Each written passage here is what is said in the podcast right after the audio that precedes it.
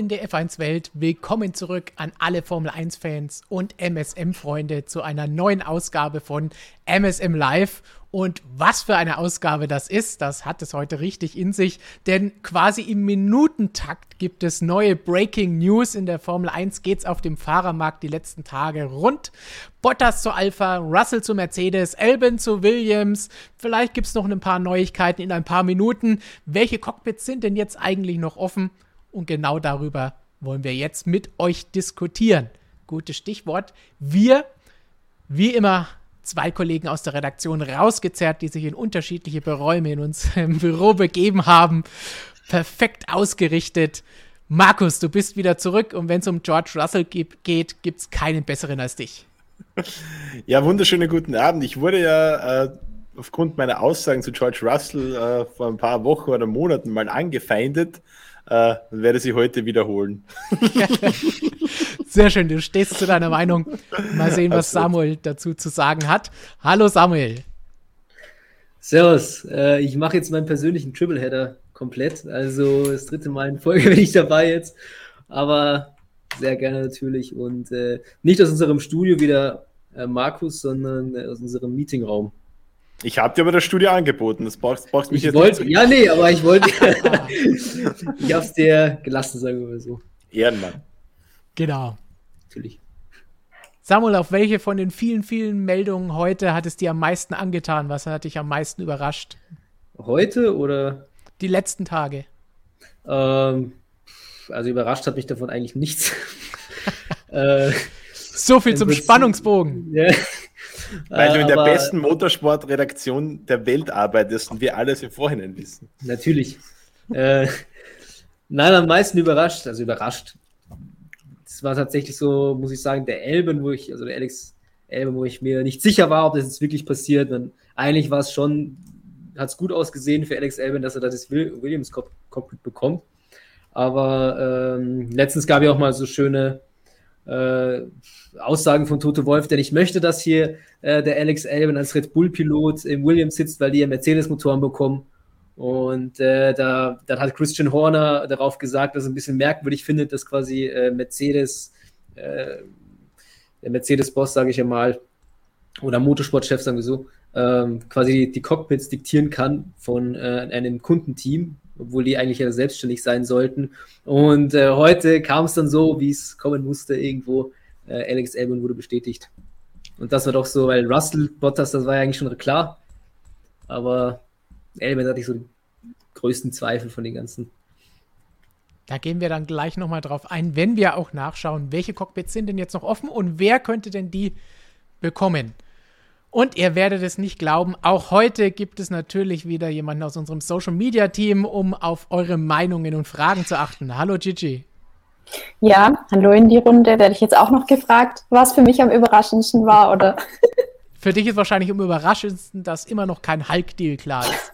Ja, wie kann das sein? Wir haben drei Fahrer-Announcements gehabt in den letzten drei Tagen und keins davon war Hulk. Also so langsam gehen ja die Cockpitplätze äh, aus. Wann, wann ist es soweit? eine ganz, ganz üble Sache, wie dir da mitgespielt wird. Aber du freust dich sicherlich schon auf Fragen und Meinungen aus unserem Live-Chat. Absolut, wie immer. Dann für alle, die vielleicht neu sind und für alle anderen als Erinnerung, Wesentliche im Schnelldurchlauf. Ihr findet natürlich wie immer Kapitel und Timecodes hier unten. Wenn der Stream vorbei ist, noch nicht während er live ist und auch noch nicht zweieinhalb Minuten nachdem er zu Ende ist, wie letztes Mal verlangt wurde, sondern braucht ein bisschen, wir müssen es ja auch durchschauen, dann könnt ihr direkt zu dem Thema springen, das ihr hören oder sehen wollt. Und ansonsten Live-Chat könnt ihr natürlich Fragen stellen, gerne als Super-Chat. Wir versprechen, werden alle heute live beantwortet, wie immer. Und ansonsten mit dem Hashtag AskMSM unter jedem unserer Videos einfach eure Frage stellen. Dann seid ihr vielleicht bei einem eigenen Video oder hier im Live mit dabei.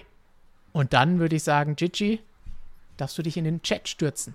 Das mache ich. Bis später. Bis gleich. Adios. Und wir stürzen uns auf die Themen, die es bei uns heute gibt. Und da fangen wir doch gleich mal an mit dem, was wir schon kurz eingeläutet haben, mit den ganzen Bewegungen auf dem Transfermarkt. Wir haben es schon kurz angesprochen, für alle, die es vielleicht noch nicht mitbekommen haben, kurze Zusammenfassung. Valtteri Bottas hat am Montag bekannt gegeben, dass er im nächsten Jahr von Mercedes zu Alfa Romeo wechseln wird. Wer dort sein Teamkollege wird, müssen wir gleich nochmal drüber sprechen, steht noch nichts fest. Dann einen Tag später kam dann die Bestätigung bei Mercedes, der neue Teamkollege von Lewis Hamilton. Ich zeige hier die Bilder auf dem falschen Bildschirm. Da sind wir. Also ihr habt Bottas verpasst. Aber Lewis Hamilton bekommt einen neuen Teamkollegen, nämlich George Russell. Lange hat man darüber diskutiert, spekuliert und ist eigentlich auch schon gewusst, wie Samuel eben schon angedeutet hat. Nächstes Jahr also neue Fahrerpaarung bei Mercedes. Dann gab es auch noch News von Alpha Tauri, allerdings nicht spektakuläres. Sie gehen weiter mit Pierre Gasly und Yuki Tsunoda in die neue Saison. Ich meine, so wie die beiden dastehen, da kann man die eigentlich auch gar nicht austauschen. Spektakulär. Da traust du dich gar nicht, die auszutauschen. ja. Da kannst du als Franz Toast nicht hingehen und sagen, hey, einen von euch nehme ich nicht, die schauen so gefährlich aus. Geht gar nicht. Und dann, was Samuel eben schon gesagt hat, kamen nochmal zwei deutlich freundlich reinschauendere Menschen heute daher und die haben für nächstes Jahr auch ein Formel 1 Cockpit, nämlich Nicolas Latifi und Alex Albon ist zurück nach einem Jahr DTM, verabschiedet ihn Robert und schickt ihn wieder zurück zu uns in die Formel 1. Da wird er im nächsten Jahr bei Williams fahren und Nachfolger von George Russell werden. So, das war der Schnelldurchgang all dessen, was auf dem Transfermarkt die letzten Tage passiert ist. Jetzt wollen wir natürlich wissen, wie sieht es denn aus? Wo sind noch Cockpits frei? Und wer könnte die bekommen? Jonas hat wunderbar vorhin noch hier unseren Artikel Fahrer 2022 alle Cockpits, Wechsel und Verträge aktualisiert. Und dann wollen wir mal schauen, was er da so reingeschrieben hat. Mercedes, alles klar, haben wir eben schon gesagt. Red Bull auch schon seit einigen Wochen bestätigt, Sergio Perez bleibt Teamkollege von Max Verstappen. McLaren weiterhin mit Daniel Ricciardo und Lando Norris. Und dann kommt schon das erste Team, wo so ein bisschen Fragezeichen weiterhin sind, denn sie haben ihre Fahrer noch nicht bestätigt. Wir gehen zwar immer davon aus, Lance Stroll wird nicht ausgetauscht bei Aston Martin, weil er der Sohn des Besitzers ist oder eines der größten Anteilseigners. Und bei Sebastian Vettel wurde zuletzt beim letzten Rennen gesagt, ja, noch ist es nicht hundertprozentig fix, denn es müssen noch ein paar vertragliche Dinge geklärt werden, Optionen vielleicht gezogen oder nicht gezogen werden. Christian hat auch schon darüber berichtet bei uns, dass wir gehört haben, hey, Aston Martin hat schon ein bisschen an einem gewissen Fernando Alonso gebaggert und dass der wohl nicht Lance Stroll ersetzen sollte. Wahrscheinlich auch gar nicht wollte, allein die Schlagzeile würde ihm nicht gefallen und passen, dass er das gar nicht machen würde. Da müssen wir jetzt mal schauen. Was glaubt ihr? Aston Martin, tut sich da noch was, Samuel, oder nicht? Ich glaube nicht. Also ich glaube, dass es relativ sicher ist, dass der Vettel nächstes Jahr für Aston Martin fährt. Man hat auch davon gesprochen, weil er wurde jetzt viel äh, darüber diskutiert und geredet und spekuliert, in, vor allem in, in Zandvoort, äh, weil da jetzt nie irgendwie so diese Aussage kam, ja, ich sitze nächstes Jahr im Aston Martin, obwohl ja davon gesprochen wurde, dass der einen mehrjährigen Vertrag hat äh, oder unterschrieben hat. Und jetzt hat dann äh, Ottmar Schaffnauer in einer Pressekonferenz gesagt, dass es nur darum geht, dass es ein Zeitfenster gibt, in dem das quasi gemacht wird. Aber es ist halt die Unterschrift wohl noch nicht. Also es ist noch nicht so ganz fix, aber es ist schon ziemlich sicher eigentlich. Also ich gehe nicht davon aus, dass, dass, da was passiert und wie du schon gesagt hast, also mit Lance Stroll, also äh, das wäre die aller, allergrößte Überraschung, wenn da irgendwas passieren würde. Der wird definitiv fahren, also da lege ich mich fest und bei Vettel eigentlich auch schon. Da können wir uns, denke ich, definitiv festlegen, dass das so sein wird bei Lance. Weil Vettel, es, es gibt durchaus auch ein paar Stimmen, die wir so hören, dass es trotzdem weiterhin noch ein bisschen wackelt. Auch nach den Aussagen von Ottmar Schaffnauer beim letzten Rennen, dass das Ganze noch nicht 100% in trockenen Tüchern ist. Und langfristiger Vertrag sind wir alle von ausgegangen, sind wir aber auch bei Fernando Alonso von ausgegangen. Und dann kamen ja so ein bisschen die Abwerbungsversuche oder das Interesse von hier und da in Grün. Und plötzlich hat Alpine großartig ein PR herumgeschickt, wo wir uns alle gesagt haben, was, wieso wird jetzt hier verkündet, dass Alonso weiterbleibt? Das war doch klar. Da haben sie nochmal klar angezeigt, jetzt ist es klar. Markus, was, was glaubst du, Vettel? Wie siehst du von außen aus deiner MotoGP-Sicht, was bei Sebastian Vettel los ist? Sollte er sich das überhaupt noch antun? Weil so toll ist das Auto ja aktuell auch nicht. Na, ich weiß aus meiner MotoGP-Sicht, dass Verträge oftmals nicht mal das Papier wert sind, auf das sie geschrieben sind, äh, wenn du darauf anspielst. Ähm, er, er hat den Motor nicht zu hoch gedreht beim letzten Rennen, das habe ich genau drauf geachtet. Es soll ganz gut sein, wenn man seinen Arbeitsplatz behalten will, ja. Ähm, nee, aber ganz ehrlich, also ich glaube, ähm, Sebastian Vettel, also für mich persönlich die Resultate, die er abgeliefert hat, auch wenn das Resultat in Ungarn nicht gehalten hat, aber ähm, ich glaube, die Resultate waren ganz ordentlich bis jetzt ich denke, ungefähr das, vielleicht sogar eine Spur mehr, als man sich erwarten konnte im Aston Martin. Also ich denke, oder ich habe das Gefühl irgendwie, dass er ganz glücklich ist im Team nach den schwierigen letzten Jahren, vor allem bei Ferrari, wo er teilweise wirklich frustriert gewirkt hat. Habe ich das Gefühl, dass er jetzt doch wieder irgendwie mehr Spaß an der Formel 1 hat. Uh, und aus Teamsicht ähm, kann ich mir jetzt auch nicht vorstellen, dass man da jetzt äh, irgendwie einen besseren finden würde oder auch nur gleichwertigen wie Sebastian Vettel. Also für mich ist es, äh, um Total Wolf zu zitieren, ein No-Brainer eigentlich, aber möglicherweise täusche ich mich auch. Aber ich wüsste jetzt nicht, was dagegen eine Vertragsverlängerung sprechen würde. Ich glaube, du hast jetzt den interessanten Punkt schon angesprochen. Wer sollte denn der Nachfolger sein, nachdem ein gewisser Fernando Alonso eben gesagt hat, nee, will ich nicht. Und als Aston Martin, als Marke, sie haben extra Vettel geholt, um einen viermaligen Weltmeister zu haben. Dann wollen sie jetzt natürlich auch jemanden, der irgendwas Vorzeigbares vorzuweisen hat und der als Name marketingmäßig ausgeschlachtet werden kann. Das sehe ich jetzt auch nicht so wahnsinnig viel. Was gute Fahrer angeht, sind natürlich immer genügend auf dem Plan, aber wie Gigi gleich sagen würde, durch einen Nico Hückenberg zu ersetzen, das macht keinen Sinn. Und Valtteri Bottas, der auf dem Markt war, ist natürlich jetzt auch weg. Wo man sagen muss, ist jetzt nicht der Name, damit kannst du jetzt nicht die große Marketingkampagne aufziehen über Bottas, aber von den Leistungen her wäre er durchaus interessant auch gewesen. Haben wir oft genug auch bei Red Bull drüber gesprochen. Auch am vergangenen Wochenende kam es mal wieder auf, als es dann auch hieß, ja, okay, bei was Red Bull da jetzt so gezeigt wird, Perez, Elben, Gasly, die letzten Jahre, es war jetzt alles nicht so das Goldene. Wo habe ich dann auch mal wieder zu Christian gesagt, ja, ist halt keiner von ihnen ein Bottas. Sind wir wieder bei dem Thema gelandet. Wobei Christian dann eingeworfen hat, alles offen, keiner von denen ist ein Bottas, aber vielleicht ist Hamilton auch kein Verstappen. Das, das, das gibt zu denken. Ja.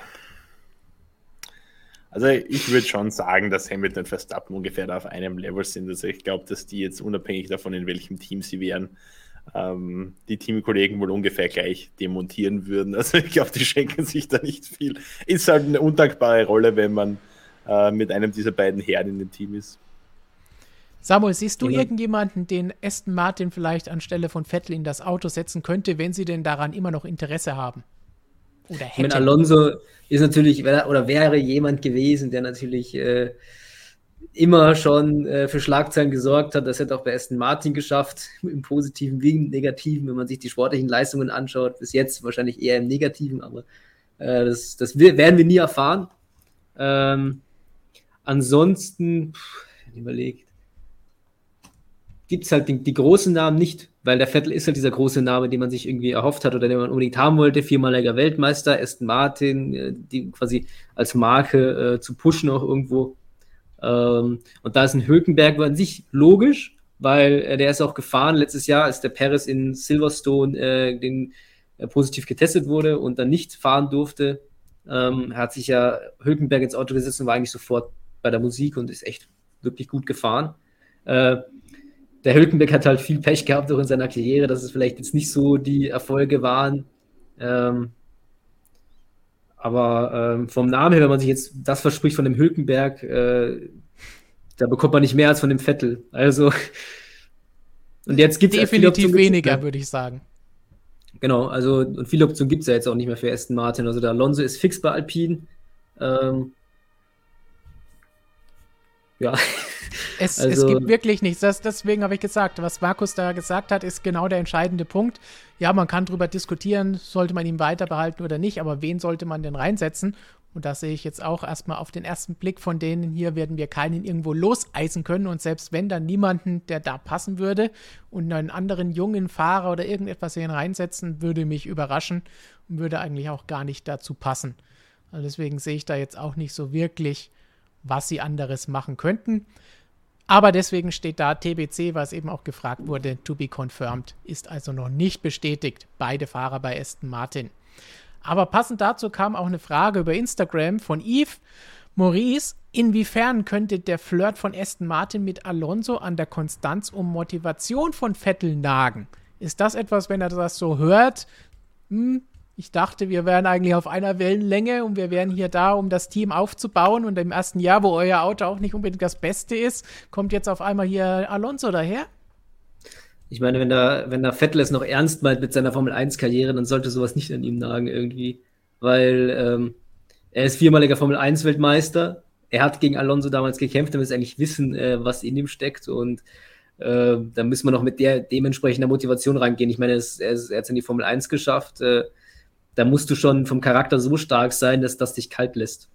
Und klar, es ist vielleicht nicht schön oder sowas, aber ich meine, wir reden hier über Vettel. Also, aber wenn man sich jetzt Vettel auch die letzten Jahre anschaut, dann hat man auch gemerkt, dass ihm schon Dinge auch sehr nahe gehen können und schon irgendwo an seinen, sich vielleicht in seinen Leistungen widerspiegeln. Das hat man bei Ferrari gesehen, von der Hinsicht ja, vielleicht schon. Aber äh, wenn es wirklich ein Problem für ihn ist und wenn er sagt, so jetzt, ich fühle mich irgendwie hintergangen oder sowas, äh, da muss er sich sowieso schon fragen, wenn es wirklich so ist, dass sie sagen, so, wir würden nicht gerne replacen, ob er dann wirklich beim richtigen Team noch ist. Das müsste man sich dann fragen, dann müsste er sich fragen. Ich muss sagen, ich sehe es ein bisschen anders als Samuel. Ähm, wenn ich mir jetzt denke, ich bin jetzt Sebastian Vettel, ich verlasse ja Ferrari, gehe zu Aston Martin, bin eben dieser große Name, den man sich in den Team wünscht, liefere auch ordentliche Leistungen ab eigentlich und dann sucht man da trotzdem einen Ersatz für mich? Würde ich mir jetzt auch fragen, okay, was, was mache ich eigentlich hier? Habe ich jetzt quasi. Ähm, also ich, ich könnte schon verstehen, wenn, wenn Vettel da jetzt irgendwas sauer ist auf das Team. Ähm, ich finde es bedingt logisch, muss ich sagen. Ich meine, Alonso hat schon immer wieder seine ganz dichte gezeigt. Budapest zum Beispiel, wo er eben den Hamilton wirklich einige Runden lang hinter sich gehalten hat. Aber ob er jetzt in der Pace so wahnsinnig viel schneller ist als Vettel, weiß ich jetzt auch nicht drum. Finde ich es ein bisschen eigenartigen Move von Aston Martin, gerade in der Phase, in der man sich mit dem Team befindet, wo es irgendwie mal darum geht, ein bisschen Kontinuität reinzubringen, äh, das Team mal aufzubauen, äh, wo Sebastian Vettel sicher ein Mann ist, der auch wahnsinnig viel dazu beitragen kann. Natürlich auch Fernando Alonso ist klar, aber da jetzt wieder diesen Wechsel quasi forcieren zu wollen, ich finde es ein bisschen komisch von Team und ich könnte schon verstehen, wenn, wenn Vettel da ein bisschen verstimmt ist, muss ich sagen. Ja.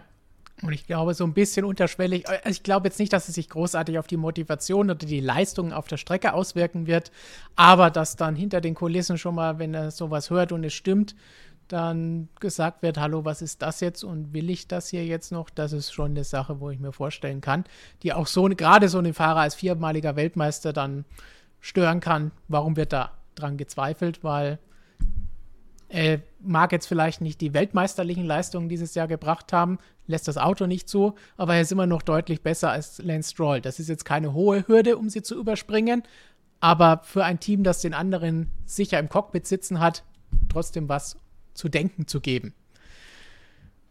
Dann würde ich sagen, Sehen wir uns Schnelldurchgang die nächsten Teams an. Alpine, Ocon und Alonso sind fix. Ferrari, Leclerc und Sainz sind fix. Alpha Tauri haben wir eben schon genannt. Gasly und Tsunoda sind fix. Und nennen wir noch schnell Williams mit Elben und Latifi seit heute fix. Und jetzt haben wir noch die zwei freien Cockpits, die definitiv frei sind. Nicht wie bei Aston Martin mit Fragezeichen, sondern definitiv kein Fahrer einen Vertrag hat. Alfa Romeo Bottas ist bestätigt und jede Menge Namen hat Jonas daneben geschrieben. Antonio Giovinazzi könnte bleiben, Nick de Vries, der Formel E-Champion, könnte kommen. Hülkenberg wird natürlich auch genannt, wahrscheinlich nur um Gigi glücklich zu machen. Pusher, Schuh, jede Menge Namen. Samuel, wen siehst du als Top-Favoriten auf das zweite Cockpit? Äh, als Top-Favoriten sehe ich tatsächlich äh, den zweiten Namen, de, de Vries weil äh, da wird auch schon viel drüber äh, geredet in letzter Zeit und äh, man hat den auch, ähm, da war ja dort in Zandvoort, der Nick de Vries, ja, äh, und der Tote Wolf hat ja gesagt, ja, man würde schon sicher gerne mal ein Cockpit für ihn irgendwie haben in der Formel 1, vor allem nach seinem Titel da in der Formel E. Ich meine, wie viel der wert ist, da ist eine andere Diskussion, aber äh, anscheinend doch ein bisschen was. Äh, aber er hat auch gesagt, dass De Vries, äh, sage ich mal, äh, schon eine feste Größe ist in der Formel E. Das heißt, wenn es jetzt nicht klappt, dann wird er dort quasi äh, sein Cockpit sicher behalten. Aber warum glaube ich, dass der gute Chancen hat bei äh, Alfa Romeo? Weil ähm, der war dort in Sanford und man hat den auch schon mit äh, Frederic Vasseur reden sehen, sage ich einmal. Also sie wurden auch schon zusammen gesehen. Da gibt es offensichtlich äh, auch eine gute Beziehung zueinander. Und man sagt ja auch, dass Frederic Vasseur, also Teamchef von, ähm, von, von, von Alfa Romeo, äh, eine gute Beziehung haben soll zu Toto Wolf. Ich meine, er ist ja irgendwie, muss ja dieser Valtteri Bottas Move sage ich mal, zustande gekommen sein zu Alfa Romeo. Ähm, komisch finde ich es nur, und das möchte ich nur mal so reinwerfen, weil also die Fries hat für mich die besten Chancen, aber ich finde es halt komisch, dass Toto Wolff sich darüber aufregt, dass man, sage ich mal, einen, äh, das Red Bull in Elben bei Williams platzieren möchte mit Mercedes-Motor, aber selbst seine Fahrer bei äh, Alfa Romeo platzieren möchte, die quasi Ferrari-Motoren ziehen. Also, das möchte ich nur mal so in den Raum werfen. Aber ja, nicht ganz klar. Das wurde Toto am Wochenende auch gefragt in der Presserunde und muss man natürlich ganz kleinen Unterschied bei der Sache machen, der aber durchaus große Wirkung hat. Weder Nick de Vries noch Valtteri Bottas sind Mercedes-Fahrer. Valtteri Bottas, der Vertrag läuft am Ende dieser Saison aus, ist dann, wie Toto es gesagt hat, ein Free Agent. Das heißt, er kann hingehen, wohin er will. Natürlich, wenn Toto hat es von Anfang an gesagt, wenn es möglich ist, dass sie dem Fahrer, der das Cockpit nicht bekommt, Russell oder Bottas, dass sie helfen können, dann werden sie das auch machen in ihren Möglichkeiten und möglichen Kontakten. Aber Bottas ist kein Mercedes-Fahrer. Und das gleiche gilt für Nick de Vries. Nick de Vries ist in der Hinsicht Mercedes-Fahrer, dass er auch im nächsten Jahr noch einen Vertrag in der Formel E mit dem Mercedes-Team hat. Aber er ist kein Mercedes Junior. Wenn dieser Vertrag ausläuft, ist er wie jeder andere Fahrer, der überall hingehen kann. Er wird nicht von Toto oder Mercedes gemanagt, nichts dergleichen. Das heißt, ja, es wirkt im ersten Moment ein bisschen komisch, wenn er im einen Atemzug sagt, hey, Red Bull darf aber den Elbe nicht in ein Auto setzen, in dem unser Motor drin ist und jetzt setzen wir welche in den Ferrari oder in ein Auto mit Ferrari-Motor. Wobei, was will man vom Ferrari-Motor so großartig lernen, ist vielleicht auch die andere Geschichte, wenn man böse ist. Aber das ist kleiner Unterschied, die beiden sind keine Mercedes-Junioren. Das ist George Russell gewesen, ab nächstem Jahr dann nicht mehr. Dann ist er Werksfahrer. Senior. Dann, dann ist er schon Senior, genau. Ja, aber ähm, ja.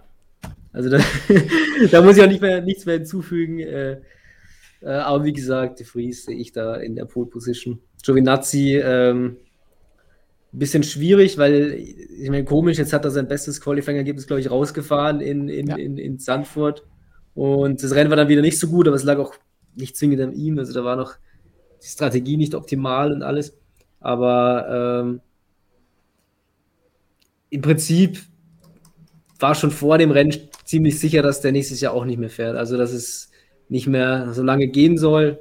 Und äh, ja, ist, ich meine, viel kann man sich von ihm auch nicht mehr versprechen, sage ich mal. Jetzt lang genug Zeit gehabt und viel bei rumgekommen ist auch nicht. Mein Einnahme, der auch immer mit Alpha in Verbindung gebracht wurde, ist Mick Schumacher. Hier gehen wir auch noch ganz stark davon aus, dass er bei Haas bleiben wird. Aber die Ereignisse des letzten Wochenendes lassen daran natürlich auch noch so ein bisschen Zweifel aufkommen. Allerdings kann eben Ferrari dieses zweite Cockpit hier nicht mehr einfach so besetzen, weil dann wäre wahrscheinlich der beste Move zu sagen, völlig egal was los ist, du gehst darüber. Aber jetzt ist das Ganze halt die Tür zu und deswegen sieht es da schlecht aus. Und dann haben wir wohl noch viel Spaß mit Nikita Mazepin und Mick Schumacher die nächste Rennen und auch nächstes Jahr.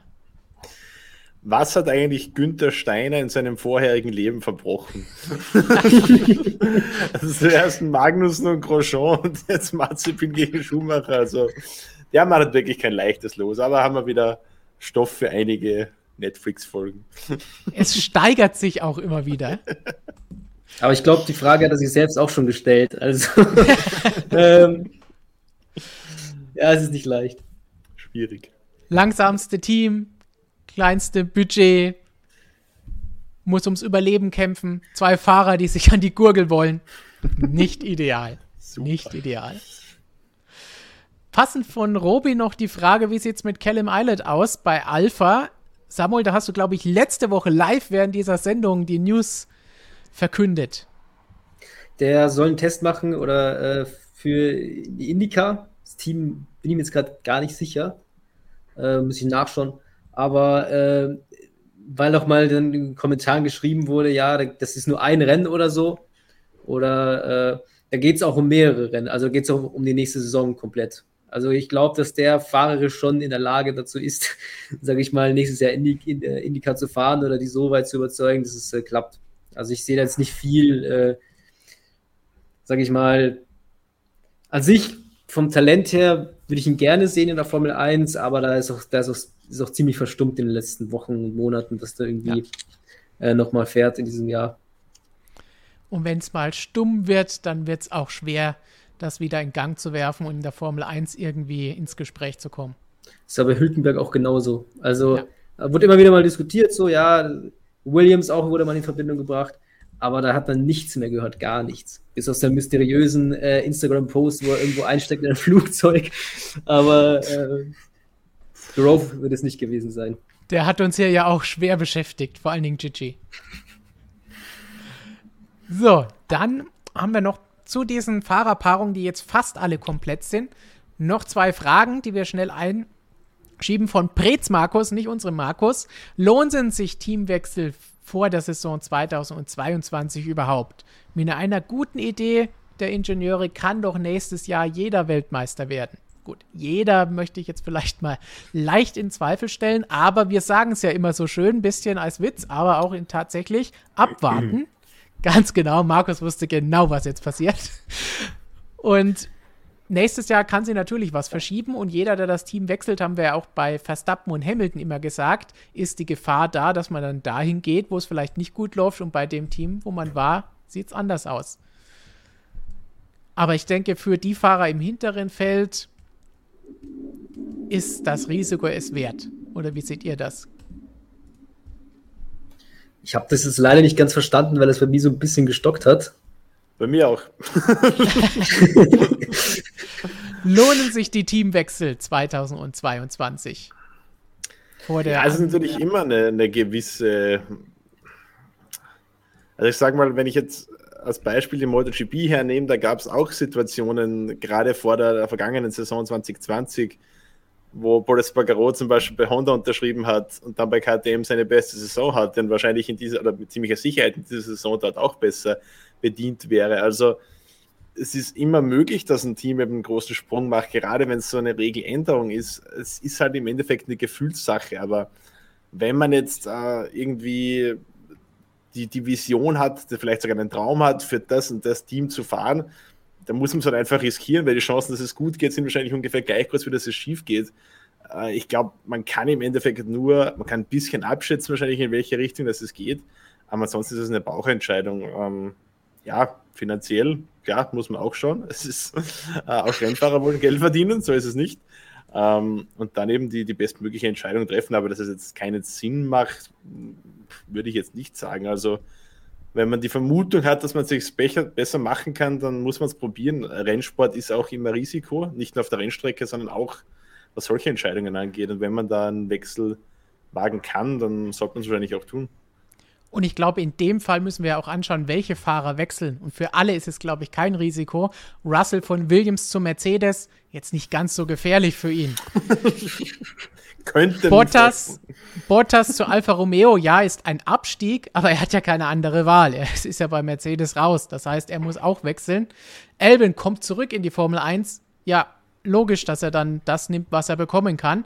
Und ansonsten sehe ich jetzt keinen Wechsel weiter, wo man sagen kann, ja, das ist zu gefährlich. Ja. Auch jeder, der bei Alpha oder sollte Haas das Cockpit neu besetzen, jeder, der da reinkommt, kommt hinein und hat es besser als gar kein Cockpit. Ich meine, man kann ja auch nicht davon ausgehen, jetzt im Falle eines Spotters, dass Alfa Romeo nächstes Jahr irgendwie die Mega-Idee hat und ja. der auf einmal doch irgendwie äh, um den Weltmeistertitel fährt, richtig.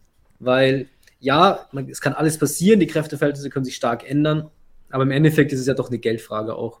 Und eine Teamfrage, wie gut ist das Team aufgestellt, infrastrukturell, finanziell, auch von Fahrerseiten her.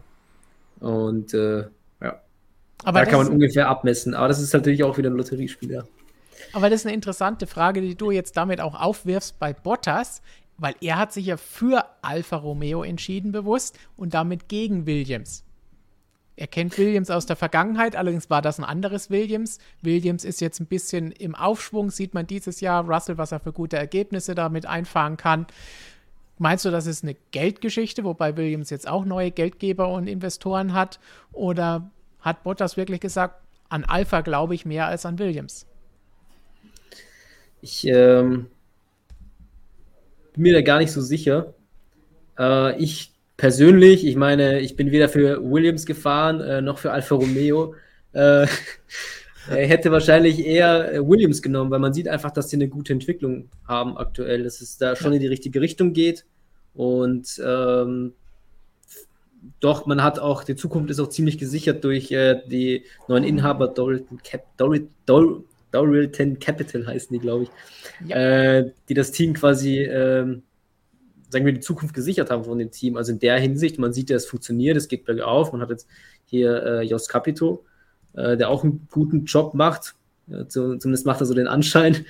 Ähm, also in der Hinsicht hätte ich mich schon für Williams entschieden, weil auch in der Konstrukteurswertung, wenn man sich jetzt dieses Jahr anschaut, ist äh, Williams auch schon vor Alfa Romeo und Alfa Romeo macht jetzt für mich nicht so den Eindruck, dass sie irgendwie mal, ja, sauber generell war noch nie so, die haben es immer geschafft, so gutes Mittelfeldteam zu sein vielleicht, aber der große Sprung ist nie irgendwie gelungen. Es ging so, so, so sage ich mal, das ist so der, der, das Fahrstuhlteam in, in der Formel 1, wenn man so will. Also. Mein, sie, sie waren, ist es schon ewig her, sind schon 20 Jahre her, aber auch mal Vierter in der Konstrukteurs-WM. Aber wie ich gesagt, das, das ist ewig oder? lange her und das war noch bevor sie BMW waren. Also das ist wirklich ewig lange ah, her. Okay, das war ja Anfang der 2000er Jahre mit Kimi und mit Nick aber das ist, darauf kann man nicht mehr bauen. Aber ja, andererseits, irgendwas muss Frederik Vasseur Bottas ja gezeigt haben, dass der gesagt hat, ja, das ist für mich die bessere Option. Ob es Geld war, ob es irgendein Konzept für die nächsten Jahre war, wir werden uns überraschen lassen. Er wird sicherlich auch demnächst befragt werden und jetzt ja dann auch endlich drüber sprechen können.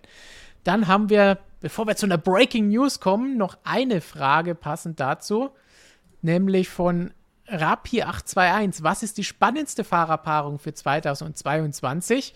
Und in die gleiche, ins gleiche Horn stößt auch Professor Dr. Racer, dem unser Artikel zur goldenen Fahrergeneration in der Formel 1 gefallen hat. Das können wir auch, denke ich, irgendwann mal als Thema hier machen. Aber er fragt, was ist unsere Lieblingsfahrerpaarung neben Mercedes? Aber ich schließe die jetzt mal mit ein, wenn wir uns die hier alle zehn anschauen. Was davon überzeugt euch am meisten? Was mich sportlich am meisten überzeugt oder was ich am coolsten finde? Meinetwegen gerne beides. Sportlich am meisten überzeugen tut mich ganz klar Hamilton und Russell. Ähm, von den Persönlichkeiten her finde ich aber einfach äh, Ricciardo und Norris äh, unschlagbares Duo. Also ähm, vom Entertainment-Faktor sind die da generell ganz vorne dabei. Und äh, eine Ehrennennung möchte ich noch abgeben für Marzipin und Schumacher. für die beste klar. Unterhaltung. Genau. Samuel, was, was spricht dich am meisten an als also Teamchef? Meine, als Teamchef würde mich am meisten ansprechen, wenn ich jetzt äh, Günther Steiner wäre, wahrscheinlich nicht Nikita Marzipin und Mick Schumacher, äh, aber da muss ich sagen, da würde ich auch jetzt sagen, McLaren, das ist so die coolste Fahrerpaarung. Das sind zwei echt chillige Typen und äh, sportlich ist es Mercedes. Das ist ein bisschen langweilig, weil ich das sage, was Markus sagt. Aber was ich noch äh, dann, äh, was die spannendste Fahrerpaarung ist, was mich auch noch interessieren würde, nehmen wir an, die Fries sitzt nächstes Jahr im Alfa Romeo und dann zu sehen, wie schlägt sich Valtteri Bottas jetzt. Also ja man muss sich einig sein, ja, der wurde die letzten Jahre ziemlich fertig gemacht von Lewis Hamilton bei Mercedes, aber der ist kein schlechter Fahrer. Und äh, deswegen würde mich interessieren, wie der jetzt da performt, neben einem Teamkollegen wie De Vries oder sowas, der jetzt vielleicht auch nicht das größte Talent ist, aber das, ist, das ist für mich eine spannende Frage. Du bist hier bei den MSM Live Bottas Ultras, wie Christian sagen würde.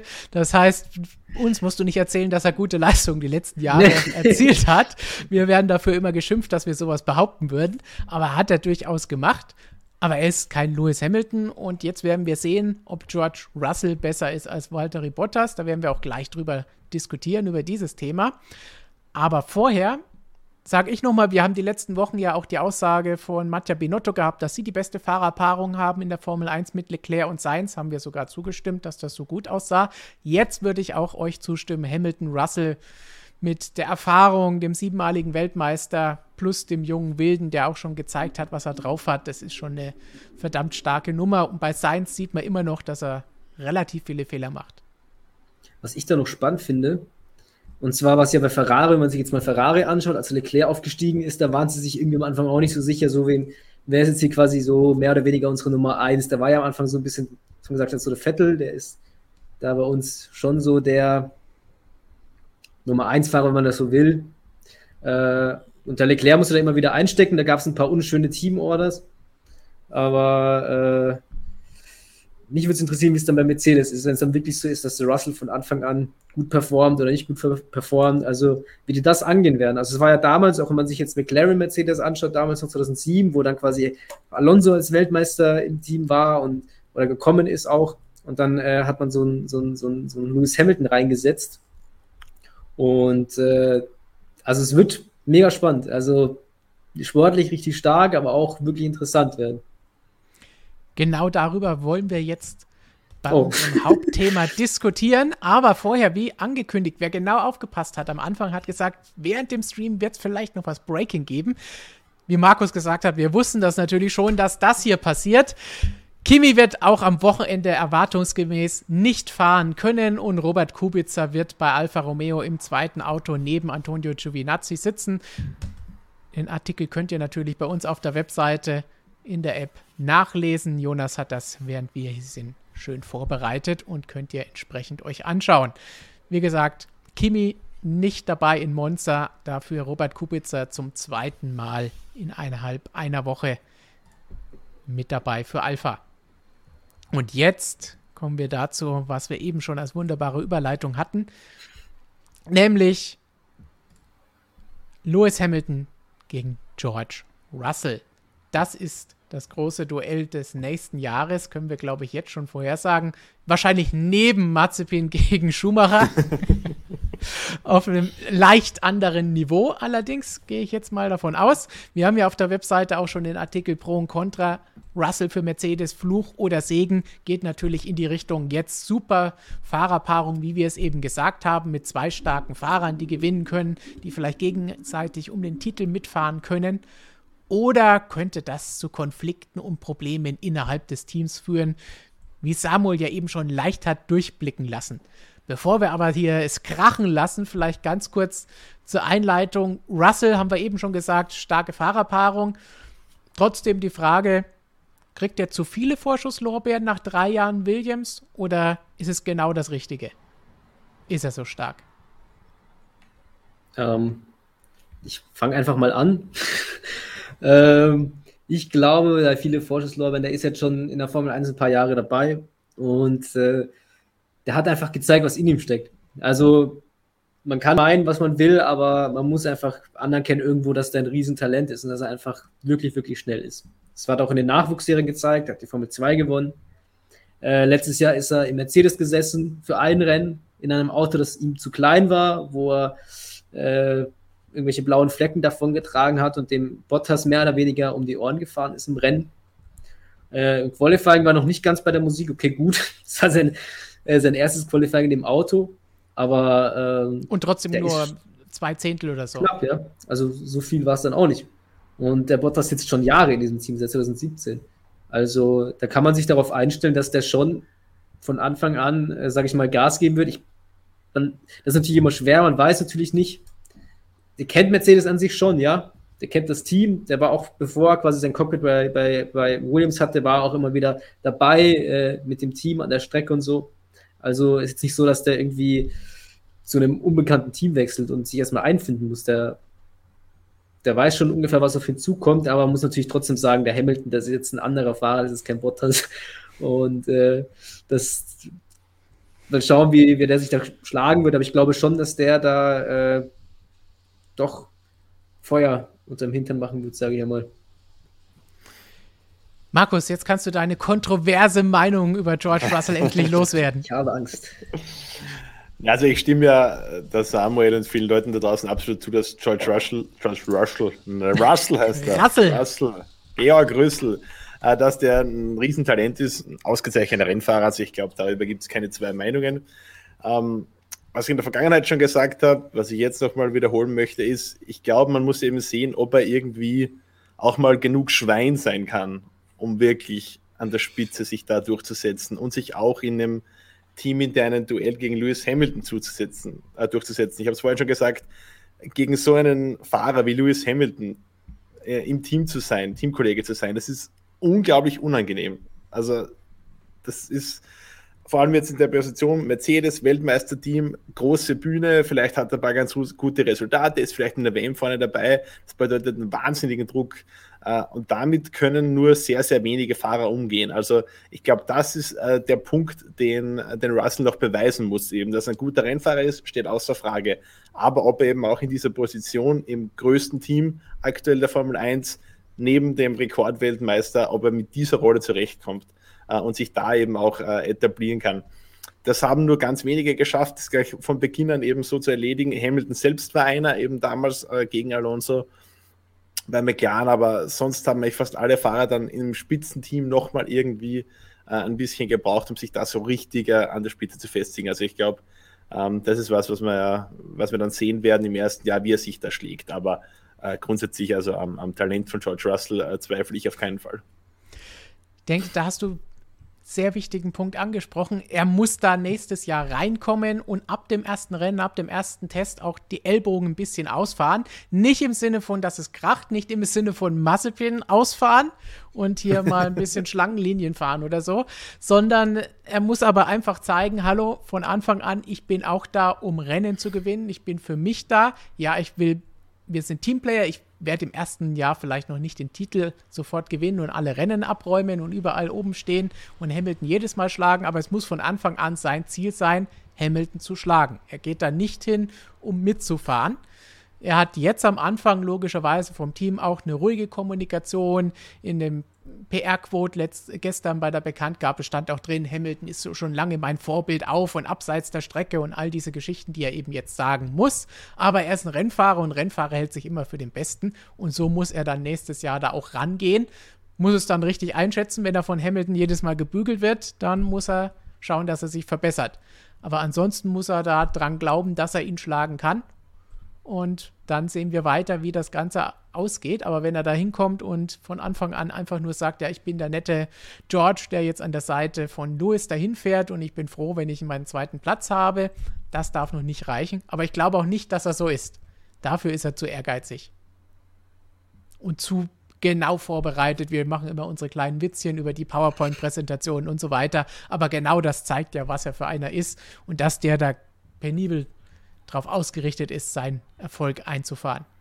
Also, dass er das, dass er den Anspruch hat von sich aus, eben da auch an Hamilton zu fordern, Weltmeister zu werden, das glaube ich schon. Ähm, aber es sind eben wieder zwei Paar Schuhe, den Anspruch zu haben und das zu wollen und das eben dann auch umsetzen zu können. Das ist halt wieder ja. die andere Seite. Und das ist halt das, was wir, wo wir abwarten müssen, ob ihm das dann gelingt.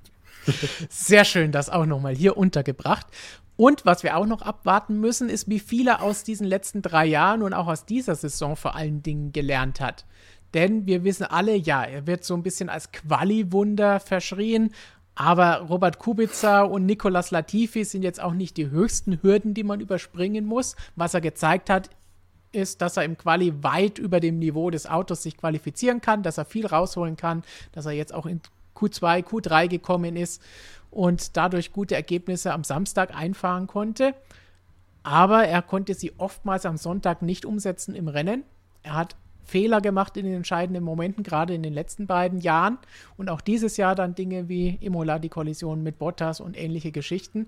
Er muss diese Ergebnisse dann auch eintüten und das wird bei Mercedes umso wichtiger, weil die können es sich nicht leisten, dass dann der zweite Fahrer schwächelt. Wir haben ja bei Red Bull, das ist genau das, was Red Bull die letzten Jahre hatte, das Problem. Und da hatte Mercedes die Stärke, dass der viel gescholtene Valtteri Bottas halt sicher seine Punkte eingefahren hat. Und das ist auch etwas, was jetzt Russell machen muss von Anfang an. Auch auf der Startrunde muss er sich noch ein bisschen verbessern, die Race Pace allgemein. Da gibt es schon noch was zu tun. Und hohes Lob, ja, Podestplatz, aber dieser Podestplatz war halt, weil er gut am Samstag war und er am Sonntag nicht gefahren wurde. Das heißt, ja, es sieht schön aus, er kommt mit dem Podestplatz an und hat auch vorher mal Punkte geholt. Aber es ist natürlich trotzdem nicht so, dass das komplett widerlegt, was die letzten Jahre gewesen ist. Das muss er jetzt beweisen. Ich traue es ihm zu. Ganz klar, Mercedes auch, sonst hätten sie ihn nicht geholt. Aber das muss er erst noch mal zeigen, dass das alles funktioniert und dass er das gelernt hat aus diesem Jahr und den letzten Jahren.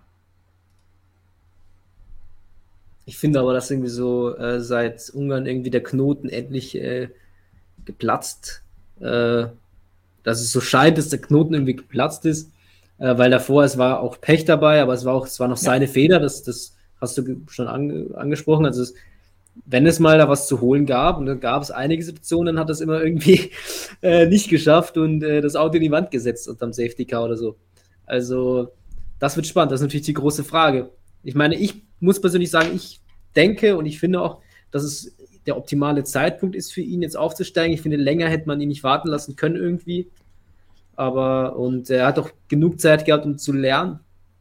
Ähm, aber das wird natürlich, also von Anfang an würde er vielleicht nicht die Ergebnisse abliefern können wie ein Hamilton, weil ein Hamilton ist trotzdem immer noch ein Hamilton und er sitzt auch, wie gesagt, schon so lange in diesem Team. Und da würde er schon ähm, das eine oder andere mal zurückstecken müssen. Das definitiv. Aber das kommt.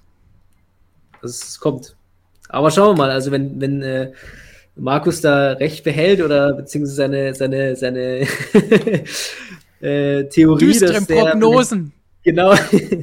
dann kann das auch in eine ganz andere Richtung gehen. Und das ist aber, finde ich, genau die coole Sache in der ganzen Geschichte jetzt, die wir vor der nächsten Saison haben. Dass ja. wir ähm, nicht wissen, wie wird sich das entwickeln. Das wird wirklich interessant, aber auch, äh, müssen wir erstmal schauen, wie gut ist der Mercedes überhaupt nächstes Jahr.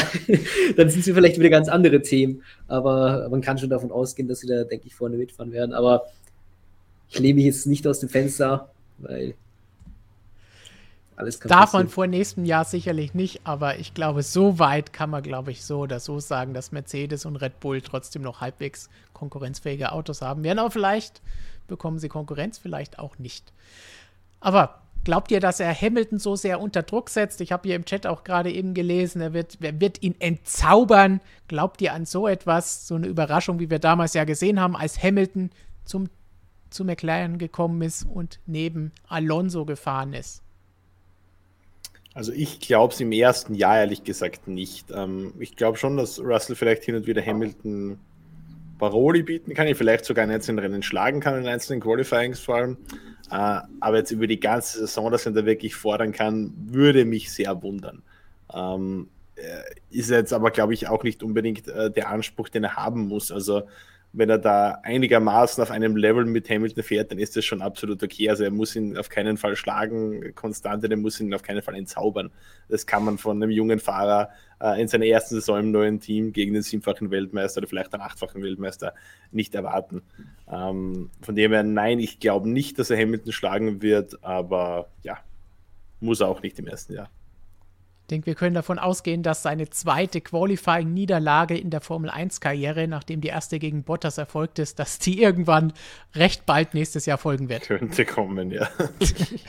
da müssen wir nicht so lange abwarten, glaube ich. nee, das gibt's. Gut, was ich, äh, ja, nein. Samuel. Also, ähm, was, was die große Frage sein wird, wird, wird sich auch Russell gegenüber Hamilton verhalten, wird jetzt herkommen und sagen, so, ich ordne mich jetzt mal ganz klar unter äh, ich meine, das hat Markus so ein bisschen schon angesprochen, aber oder macht er jetzt hier den, genau, oder macht jetzt hier den Bottas? Weil der Bottas, äh, Wingman hin und her, der hat es halt nie, sag ich mal, wie ein Rosberg gemacht. Der Rosberg war ganz klar, der hat die Ellbogen sofort ausgefahren, dem was egal ist, es jetzt der Hamilton ist oder äh, es geht ums Team oder sowas, der ist für sich gefahren. Und äh, das hat ein Bottas nicht gemacht. Äh, man kann jetzt kritisieren, äh, warum er nicht gegen Hamilton gewonnen hat, war auch, weil er es nicht geschafft hat, Hamilton quasi neben der Strecke unter Druck zu setzen, weil ich glaube, man kann Hamilton schon äh, dazu bringen, Fehler zu machen auf der Strecke. Ich mal, dass es quasi, wenn man ihn neben der Strecke auch so sehr unter Druck setzt, dass er vielleicht auf der Strecke auch Fehler macht, das sind alles Faktoren und das haben die vergangenen Jahre auch gezeigt. Also es hat auch 2007 gezeigt, das hat äh, 2016 gezeigt oder die Jahre mit Rosberg äh, und in den letzten Jahren war das eben nicht mehr so. Da hat der Hamilton immer konstant, der war immer da. Ja, äh, wenn man, wenn ein Russell es schafft, so, sage ich mal, den Hamilton äh, auch neben der Strecke, sage ich mal, gegen die Ellbogen auszufahren, dann, dann, dann wirkt sich das vielleicht auch auf die Strecke aus. Das, das, ist, das wird auch interessant, spannend. Aber da muss man eben schauen, wie verhält er sich gegenüber Hamilton. Mercedes sagt, sie sind vorbereitet, Hamilton sagt, sie sind vorbereitet oder haben so viel gelernt aus diesen letzten Jahren oder vielleicht auch aus den Rosberg-Jahren, dass man, äh, dass sowas nicht mehr passieren kann. Aber woher will man das wissen? Es also. muss, wie, wie wir gesehen haben bei Mazepin Schumacher, es muss halt irgendwas vorfallen und dann kann es schnell vorbei sein. Aber für den Moment glaube ich nicht, dass es so weit kommen wird. Ich glaube jetzt auch nicht, dass sich Hamilton da so wahnsinnig unter Druck setzen lassen wird. Da müsste er jetzt wirklich die ersten fünf Rennen immer dahinter landen oder so oder weit abgeschlagen sein. Ich glaube, dass er da genügend Erfahrung hat, um sich da nicht verrückt machen zu lassen dadurch. Aber abwarten, was die beiden liefern. Das ist auf jeden Fall eine super spannende Paarung, würde ich sagen. Ich muss sagen, ich, ich verstehe auch nie so ganz diese Überlegung, so quasi, ja, aber jetzt hat er ja einen stärkeren Teamkollegen und kann das nicht dem Team viel eher schaden, als, wir, als es ihm hilft. Also wenn ich jetzt zu die Motorsportgeschichte zurückdenke, waren die Fahrerpaarungen, wo zwei wirkliche Topfahrer waren, eigentlich fast immer erfolgreich. Ob das jetzt Senna Prost war, ob das, ähm, kann bei McLaren kann man vielleicht sagen, Häkkinen Kut hat, die sind auch ein paar Mal sich gegenseitig ins Auto gefahren. Ähm, dann gab es Weber gegen Vettel, wo es rumgegangen ist. Dann gab es Hamilton gegen Rosberg. Dann gab es in der MotoGP ein Marquez gegen Petrosa, ein Rossi gegen Lorenzo, was auch immer. Das waren immer erfolgreich. Das Einzige, was mir jetzt einfallen würde, war damals vielleicht Alonso Hamilton bei McLaren, wo man wirklich vielleicht sagen kann, okay, die haben sich die Punkte ein bisschen weggenommen und äh, dann hat Räikkönen abgestaubt, den Titel quasi. Aber ich würde sagen, in 99 Prozent der Fälle ist es immer eine gute Strategie, zwei wirklich starke Fahrer zu haben. Also ich glaube, wenn man auf die Geschichte blickt, dann, dann kann es nur eine gute Entscheidung sein, auch wirklich die besten Fahrer zu holen und nicht äh, einen Nummer zwei zu holen, die quasi ähm, dem Nummer eins Fahrer da ein bisschen in den Hintern kriegt. Hängt, glaube ich, auch ein bisschen von der kompletten Wettbewerbssituation ab. Die letzten Jahre war es für Mercedes so perfekt, weil sie hatten keinen Gegner. Dieses Jahr sieht man, sie haben einen starken Gegner und da kommen wir nachher auch noch drauf, wenn wir auf Monza jetzt kurz schauen. Da kommt es jetzt auch auf Bottas die letzten neun Rennen noch an, dass der seine Leistung zeigt, dass Hamilton und Mercedes ihn bei Laune halten, denn er muss Red Bull Punkte wegnehmen. Er wird wahrscheinlich nicht so stark in der Lage sein, Verstappen Punkte wegzunehmen. Das hat er dieses Jahr noch gar nicht geschafft. Aber er muss für die Konstrukteurs-WM zumindest dann Perez schlagen und auch sonst so viele Punkte wie möglich holen. Und das ist eine Sache nächstes Jahr, wenn sie zwei starke Fahrer haben, wenn Russell so einschlägt, wie wir es glauben, dann ist das gut für die WM. Und die Konstrukteurs-WM, wie wir immer sagen, ist den Teams natürlich am liebsten, weil dafür gibt es das Geld. Und eine Frage dazu haben wir noch von Thomas. Wird Mercedes mit der Fahrerpaarung für 2022 alles in Grund und Boden fahren?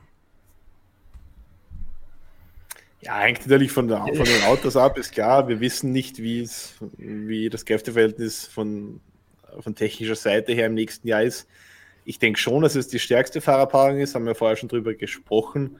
Ähm, ich sehe da jetzt aber auch eine Fahrerpaarung wie Verstappen, Perez oder wie Leclerc Sainz jetzt nicht meilenweit dahinter, muss ich sagen. Also vor allem glaube ich, dass die Kombination Verstappen, Red Bull, dass die schon weiterhin da in der Lage sind, Paroli zu bieten. Also in Grund und Boden fahren, glaube ich nicht. Also mich, mich würde sehr wundern, wenn Mercedes wieder so dominant auftritt, wie es in der aktuellen Ära ein paar Saisonen lang äh, der Fall war mit, mit Rosberg Hamilton, wo man wirklich alles gewonnen hat quasi. Äh, das glaube ich nicht, kann ich mir nicht vorstellen. Ich finde, das sind immer solche Fragen, wo man äh, gefühlt immer in eine schwarze äh, Box greifen muss. Also, und dann kommt man raus und dann sieht man irgendwas oder hat man irgendwas in der Hand. Aber äh, man weiß es halt einfach nicht. Wir wissen es halt einfach nicht. Man kann spekulieren, man kann sagen, ja, dass, äh, Russell ein starker Fahrer ist, da haben wir jetzt viel darüber geredet. Der wird sicher äh, seine Leistungen bringen, aber wie gut wird der Mercedes sein? Wie wird sich Russell äh, gegen Hamilton machen oder andersrum?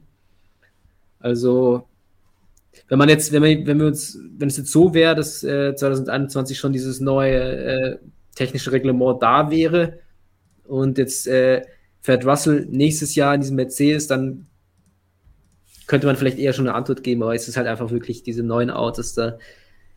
Wir wissen es einfach wirklich gar nicht. Also wenn sie in Grund und Boden fahren wollen, dann muss, muss das Auto auch was bieten können. Also denke, das ist das Entscheidende daran. Sie werden nicht wegen den beiden Fahrern alles in Grund und Boden fahren, kein Team, sondern wegen dem Auto. Und es ist möglich, dass es nächstes Jahr nicht mehr so eng und spannend ist, haben wir schon oft genug gesagt.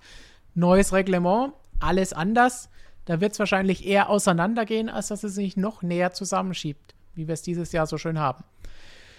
Gut, damit würde ich sagen, genug der Fahrerdiskussionen. Russell gegen Hamilton, Mercedes hin und her. Wir haben auch auf unserer Webseite noch spannende Artikel, zum Beispiel alle harten Teamkollegen-Duelle, die Lewis Hamilton schon hatte, zusammengefasst. Fernando Alonso haben wir schon angesprochen, Jensen Button und Nico Rosberg. Und dann vielleicht, wie geht es mit George Russell weiter? Das könnt ihr euch natürlich bei uns auf der Webseite durchlesen. Und was ihr natürlich noch mehr lesen könnt und wollt und müsst, wenn ihr es noch nicht habt, ist unser neues Magazin. Das sieht spektakulär mit Valentino Rossi vorne drauf aus. Das gefällt Markus so. Aber natürlich wie immer 40 Seiten Formel 1 drinnen. Zum Beispiel auch über Mick Schumacher. Schumacher wird gleich noch ein Thema sein, über das wir sprechen. Ein Interview mit Lando Norris und auch jede Menge andere Geschichten. Zum Beispiel über das nächste Jahr, über den großen Umbruch. Welches Team ist denn wie gut aufgestellt für 2022 und wie sieht es mit dem Kalten Krieg zwischen Mercedes und Red Bull aus? Das heißt, da gibt es jede Menge spannende Dinge. MotoGP ist auch drin, aber ich glaube, Markus will uns lieber erzählen, wie er ins Heft gekommen ist. ja, wie lange haben wir Zeit noch? das war eine kleine Odyssee ich sage mal so, ähm, wenn ihr unser Heft einfach abonniert, dann habt ihr es mit Sicherheit äh, zwei Wochen schneller, als wir es hier nach Graz in der Redaktion bekommen haben. Also Abo abschließen, dann müsst ihr euch diese Sorgen, die ich die letzten zwei Wochen hatte, nicht machen. genau, so sieht die Seite aus. Einfach den Link in der Beschreibung folgen und unser Magazin bestellen. Damit helft ihr uns natürlich dabei, dass wir euch auch weiterhin so spannende Videos, Artikel und das Printmagazin liefern können. Und ihr bekommt alle zwei Monate 116 Seiten Motorsport, hoffentlich vom Allerfeinsten. So sieht's aus in echt. Es gibt es, ist nicht nur ein Screenshot. Man muss hier echt die Detektive oder die Arbeit äh, loben von Kollegen Zerwig und äh, anderen Mitarbeitern äh, die irgendwie diese Magazine aufspielen konnten. Also werden die Wir haben nichts unversucht gewesen. gelassen, sind doch ganz Graz geschwirrt, haben Tracking-Nummern eruiert und ja, weil was die wenigsten wissen, anscheinend ist unser Büro jetzt seit neuestem eine Abholstation für Pakete. Zumindest laut äh, Sendungsverfolgung. Äh, kann ich aber bis jetzt nicht bestätigen. so viel verschenken wir von da nicht. Abschließend zum Thema Hamilton und Russell vielleicht noch von Amax Tobi. Hallo in die Kurve. Wir grüßen dich und danke für die Unterstützung mit diesem Superchat. Er fragt Einheizen Fragezeichen. Glaube, dass dafür Russell noch lange nicht über die entsprechenden Kohlen verfügt. Okay. Dann muss er da noch ein paar Kohlen nachlegen, so wie Markus das auch schon vorhin gesagt hat. Und wir legen jetzt mit dem nächsten Thema nach, denn es geht an diesem Wochenende Tripleheader-mäßig gleich weiter. MotoGP fährt auch. Da wird Markus dann auch gleich noch ein paar spannende Fragen zu beantworten dürfen, die er noch nicht kennt. Da wird er sich auch drauf freuen. Bin ich nervös. Jetzt, jetzt wirst du nervös. Vorher aber, Samuel, es soll mal wieder die Sonne scheinen dieses Wochenende. Also hoffentlich keine Wiederholung von Spa. Was ist los im Monza? Bottas haben wir eben schon angesprochen, hat eine große Aufgabe, die verbleibenden Rennen in der WM um zu helfen. Aber wie sieht es an der Spitze aus? Motor, Highspeed, Mecker, Mercedes gegen Honda. Honda verbesserter Motor dieses Jahr. Mercedes in, tja, in Monza eigentlich immer recht gut gewesen. Letztes Jahr nicht gewonnen, weil Gasly gewonnen hat. Chaos, rote Flagge, in die Box fahren. Wir wissen schon, Hamiltons Fehler des Jahres. Und ansonsten, davor hat Ferrari tatsächlich gewonnen. Leclerc das Jahr davor. Davor war alles Silber. Ja, also Hamilton seit 2014 viermal gewonnen in äh, Monza und äh, letztes Jahr hätte er auch gewinnen können, aber Stefan hat schon angesprochen, dieser sensationelle Fehler von Mercedes da, äh, was das Kräfteverhältnis für dieses, äh, für dieses Jahr betrifft äh, oder für, für Monza jetzt in dem Fall. Es ist natürlich super spannend, es ist natürlich eine Motorenfrage irgendwo. Also äh, die waren alle mit, weil es ist so, in Monza ist es immer, es ist jedes Jahr so, dass die Teams dann mit super wenig Flügel anreisen und super wenig Flügel auf die Auto packen, Auto, Autos packen. Äh, man sieht das dann immer, wenn die, äh, dass sie so flach sind. Und äh, ich finde, es schaut immer total spektakulär aus, wenn ihr da über den Kurs donnert mit, mit diesen flachen Flügeln. Aber jetzt werden wir halt in Monza wahrscheinlich nicht mehr diese Diskussion haben wir noch in Spielberg, wo Honda super gut war auf den Geraden oder Red Bull super gut war auf den Geraden. Mercedes dann gesagt hat, die sind so der neue Motor, da gab es sicher äh, zusätzliche Pace, der gewonnen wurde. Und dann hat Red Bull gesagt, nee, äh, das lag äh, daran, dass wir weniger Flügel hatten als Mercedes. Und äh, das war halt immer die Diskussion, ja, wie viel Flügel hat der drauf? Das beeinflusst natürlich auch die äh, Maximalgeschwindigkeit irgendwo. Und ähm, und das ist im Monster wahrscheinlich nicht so. Also da wird wahrscheinlich jedes Team bekanntlich mit möglichst wenig Flügel fahren und da wird es wirklich auf die, auf die rohe äh, Leistung drauf ankommen irgendwo.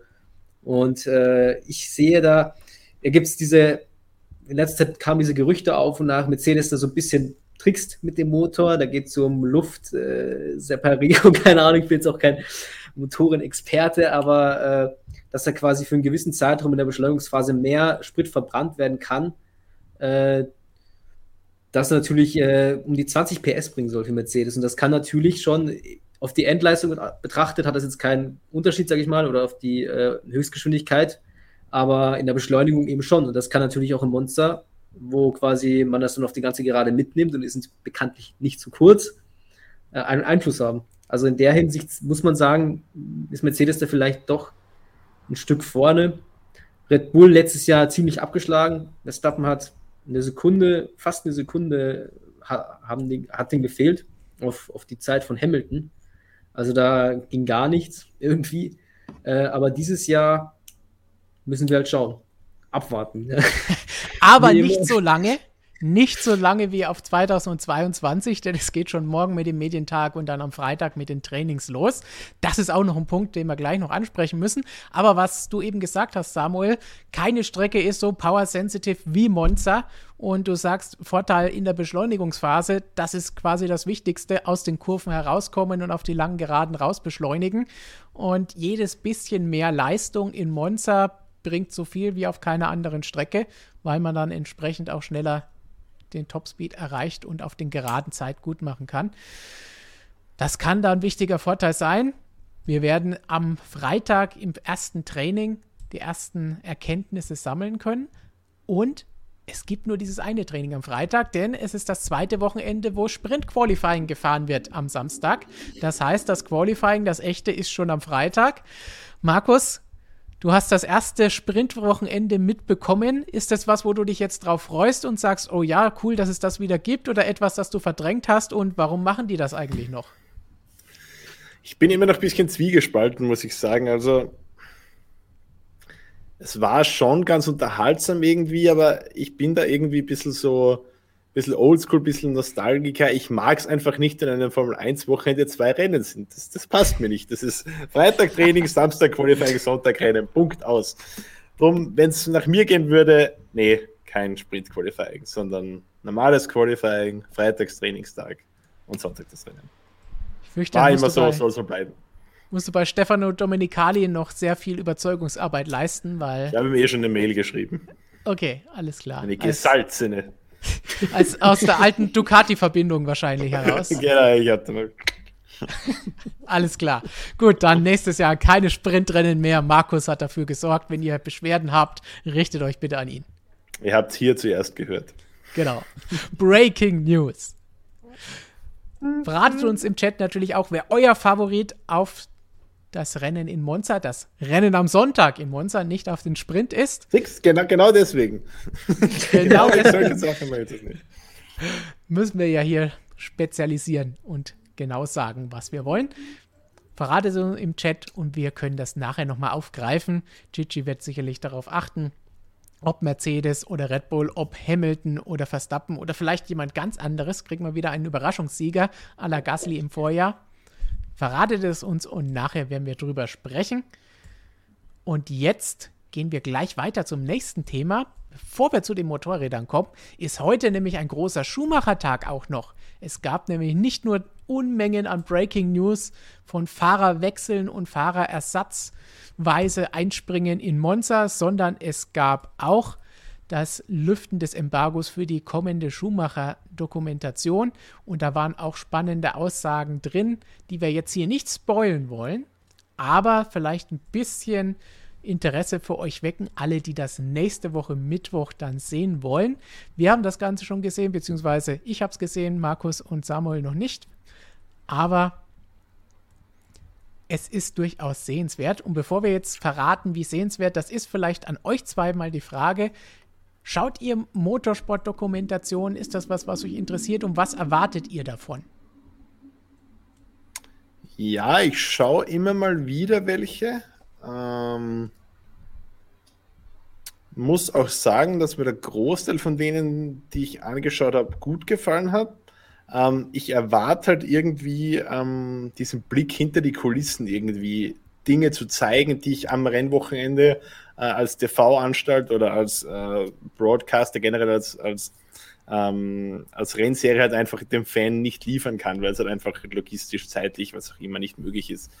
Das ist halt das, was ich mir wünsche, dass ich jetzt auch, obwohl wir jetzt uns ja sehr intensiv mit Motorsport beschäftigen, ist unser Beruf, 40 Stunden Minimum die Woche, ähm, dass ich trotzdem, wenn ich mir diese Doku ansehe, halt irgendwie nochmal was sehe, wo ich mir denke, okay, wow, das habe ich so noch nicht gekannt, nicht gewusst, nicht gesehen. Ähm, das ist dann einfach cool und äh, das macht dann auch Spaß. Also es muss halt irgendwie ein Mehrwert da sein und nicht einfach nur so eine Nacherzählung einer Saison. Das, äh, da, dafür brauche ich keine eigene Doku, da kann ich mir die Rennhighlights auf YouTube auch anschauen. Das kommt das gleiche ja. raus. Bevor Samuel jetzt sagt, was er davon erwartet und ob es ihn interessiert oder ob er Motorsportdokumentationen sich anschaut, stimme ich Markus genau zu und sage, das, was du eben gesagt hast, ist eins zu eins meine Kritik an Drive to Survive. So, Samuel, wie sieht es bei dir aus? Ähm, wenn man jetzt äh, die Schumacher-Doku auch äh, irgendwie, also man sich darauf bezieht, was mich bei sowas halt interessiert, natürlich schaut man sich sowas an, das ist klar, aber was, was ich da spannend finde, ähm, Markus hat schon den Aspekt gebracht, quasi, dass man ein bisschen so mehr hinter die Kulissen blickt und äh, was, was mich halt interessiert bei sowas, ja, um Rennsportler an sich, das sind ja äh, irgendwelche, das sind ja Individuen quasi, die äh, vom Kopf teilweise ganz anders drauf sind als, als, als wir oder in anderen Bereichen und dass du quasi da einen Einblick bekommst in den Kopf von solchen Menschen.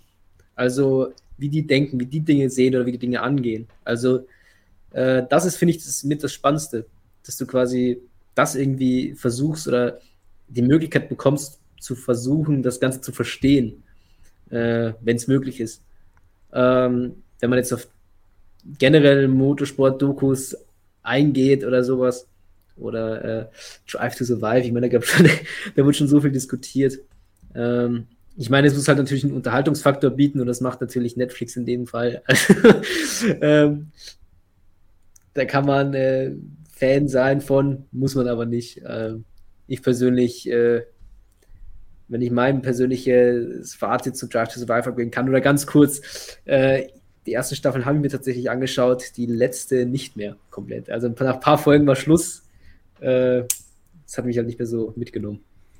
Ich glaube, da sind wir uns tatsächlich von dem, was wir eben gesagt haben, einig. Wahrscheinlich die gleiche Zielgruppe wahrscheinlich auch als Berufskrankheit, weil wir eben auch ein bisschen mehr haben wollen als das, was wir eh schon selbst sehen und ein bisschen mehr sehen als jeder, der uns jetzt vielleicht zuschaut, weil er eben nicht in den Paddock reinkommt und sich nicht den ganzen Tag und teilweise die ganze Nacht damit beschäftigt, was wir hier machen und Artikel schreibt und recherchiert und Interviews führt.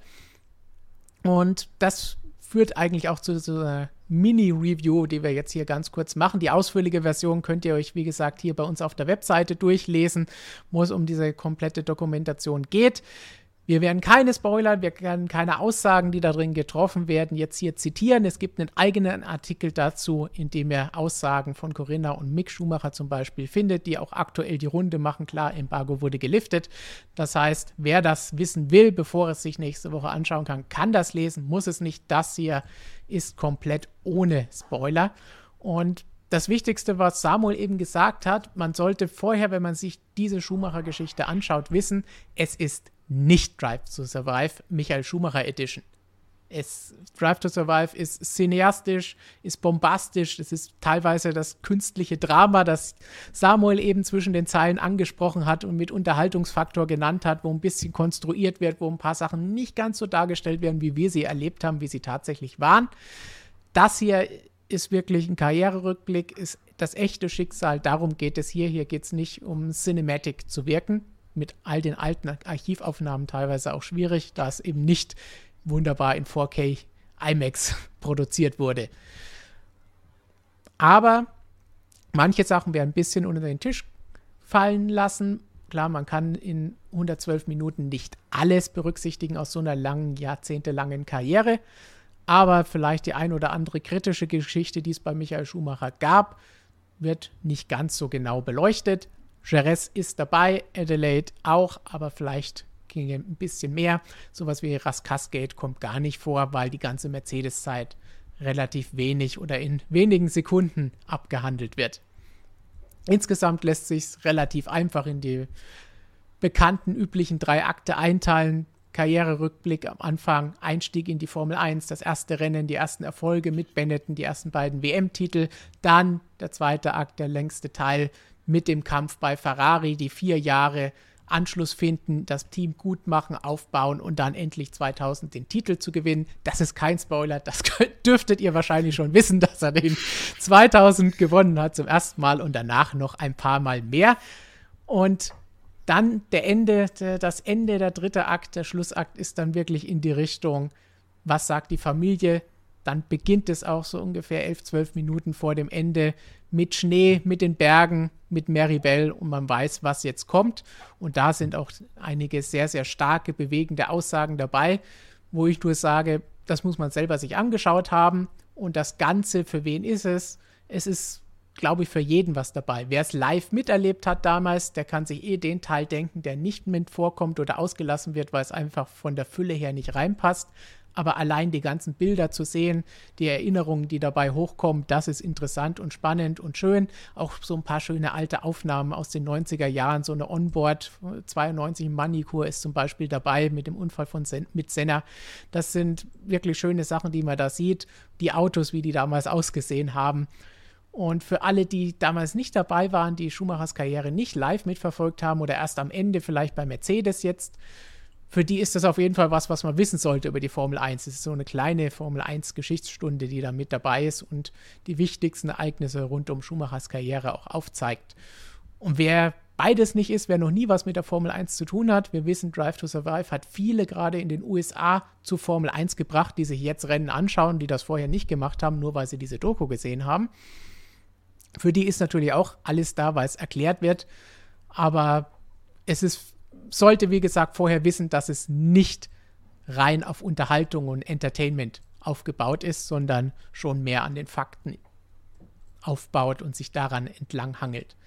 Von den Dingen, die Markus gesagt hat, Blick hinter die Kulissen könnte vielleicht ein bisschen mehr sein, aber hier ist es natürlich schwierig, weil es wurde ja nicht explizit dafür gefilmt, es sind alles alte Aufnahmen, Interviews, Audio oder Video oder irgendwelche Interviews, die jetzt mit Wegbegleitern geführt wurden. Aber da sind ein paar richtig schöne Dinge drin, ein paar, die man schon weiß, andere, die man noch nicht wusste oder kannte oder vielleicht nicht kannte. Aber da hätte es vielleicht ein bisschen mehr sein können. Aber ja, es braucht auch ein paar Rennszenen, weil die meisten, die sich anschauen wollen, die wohl auch sehen. Deswegen kann man es wahrscheinlich verschmerzen. Aber insgesamt sollte man es, wenn man die Möglichkeit hat, sich durchaus mal ansehen wie gesagt, gerade das Ende ist dann durchaus sehr bewegend.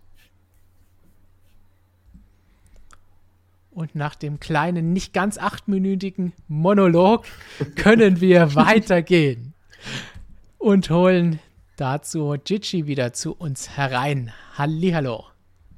I'm back und ich habe Fragen und Zitate dabei und ähm, wenn niemand was dagegen hat, möchte ich mit meinem persönlichen Favorit starten. Also ich persönlich finde es mega witzig. Ich weiß nicht, ob das jetzt auf ähm, Zustimmung trifft, aber wir schauen einfach mal. Und zwar Thema Bottas bei Alfa Romeo, schreibt der Jaco DD. Bottas ist jetzt kein Beta mehr bei Mercedes, sondern ein Alpha bei Alpha. Den Witz, den, den, so einen Witz habe ich heute in der Redaktion äh, geschmissen, sage ich ja mal. Und äh, Markus Also hat nicht den nicht gelacht, das kann ich sagen. Ja, gut. Also meine Reihe zusammen mit äh, Lukas Wunderlich und äh, Yannick, der bei uns auch seit kurzem mit dabei ist. Äh, der hat gelacht und der meint aber nur aus, äh, aus, aus Mitleid. Also, Ja, von, mir, von mir kriegst du nachträglich Props dafür. Guter Gag. danke. Ja, jetzt. Aber ich hätte von dir jetzt eigentlich erwartet, Samuel, dass das du sagst, du bist dir gar nicht sicher, wenn De Vries kommt, ob Bottas dann der, der Alpha ist. Also ich habe auch. Also, wie groß ist das Talent von De Vries? Also, das wäre eine eigene Geschichte, aber wie gesagt, ich glaube schon, dass es, dass der Bottas nicht mehr der, der, der, der Better sein wird bei, bei Alfa Romeo, aber das ist meine Meinung. Was gibt's sonst noch? Ich werde des Besseren belehrt, vielleicht. Mal schauen. Ja, wir können ja gleich mal beim Thema Alfa Romeo und Nick de Vries bleiben. Da ähm, hatte jemand eine etwas, sag ich mal, steilere These. Der Mr. 500 Miles sagte, ich glaube, wir sehen Nick de Vries bei Aston Martin oder Alpha. Vettel in der Formel E wäre sicher auch cool. Ist so ein Gedankengang. ja. ähm, Thema Russell Hamilton. Da hat ein gewisser LM Armon dafür plädiert, dass äh, Russell dem Lewis die Unterhose auszieht und dann dafür, dass er sie ihm aufsetzt. Was genau das jetzt heißt, weiß ich nicht. Also das ist Aber- schon sehr privat, finde ich. Das ist vielleicht eher was für Lando, solche Späße. Vermutlich. Ähm, wenn wir da zu den bisschen ernst gemeinteren ähm, Zitaten gehen, ähm, sieht man, dass wie immer das Lager ein bisschen gespalten ist. Also die einen denken, dass ähm, der Russell nicht genug Schwein ist, um ähm, da die Ellbogen auszufahren. Die anderen sagen, der ist so gut, der braucht gar kein Schwein sein, der muss einfach nur fahren. Aber ähm, zusammengefasst kann man wie immer Hashtag abwarten sagen und ähm, auch nur abwarten. Wir werden es schon sehen. Dann, ähm, ah ja, genau, das fand ich noch ganz toll. Batuhan Demir sagt, immerhin bringt das Teamduell wieder etwas Würze bei Mercedes rein. Bei Bottas wusste man, dass er auf eine Saison, dass er auf eine Saison keine Chancen gegen Hamilton hat. Bei Russell muss man erstmal Hashtag abwarten. Also es, es, stimmt. Es ist jetzt wieder ein bisschen Salz in der Suppe, auf jeden Fall. Ausblick auf Monza. Äh, Mexicano sagt, Mercedes wird in Monza gewinnen. Fernando Alonso sagt, Sprint Lehnt er sich weit aus dem Fenster? Ähm, habt ihr gehört, Fernando Alonso war da, sagt Ja. Sprintquali braucht kein Mensch. Ja, danke. Ja, das sagt. Dabei hat er doch hier die Runde, äh, also die, die für Unterhaltung gesorgt beim ersten Sprint, Rennen, Sprint, Sprint Qualifying, wie auch immer.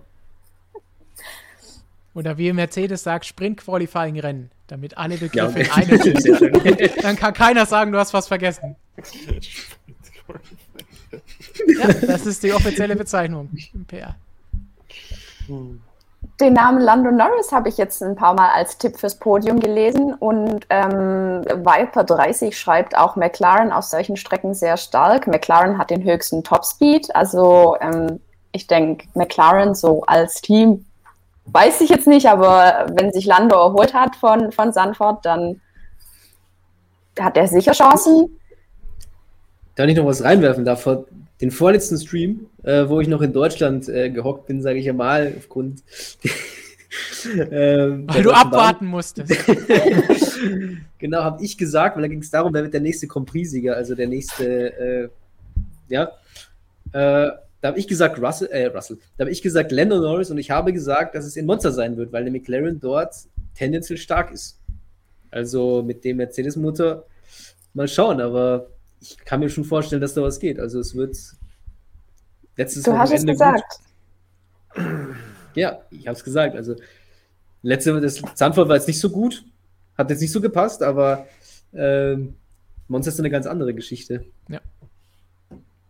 Gut, kannst, kannst jetzt weitermachen. Dankeschön.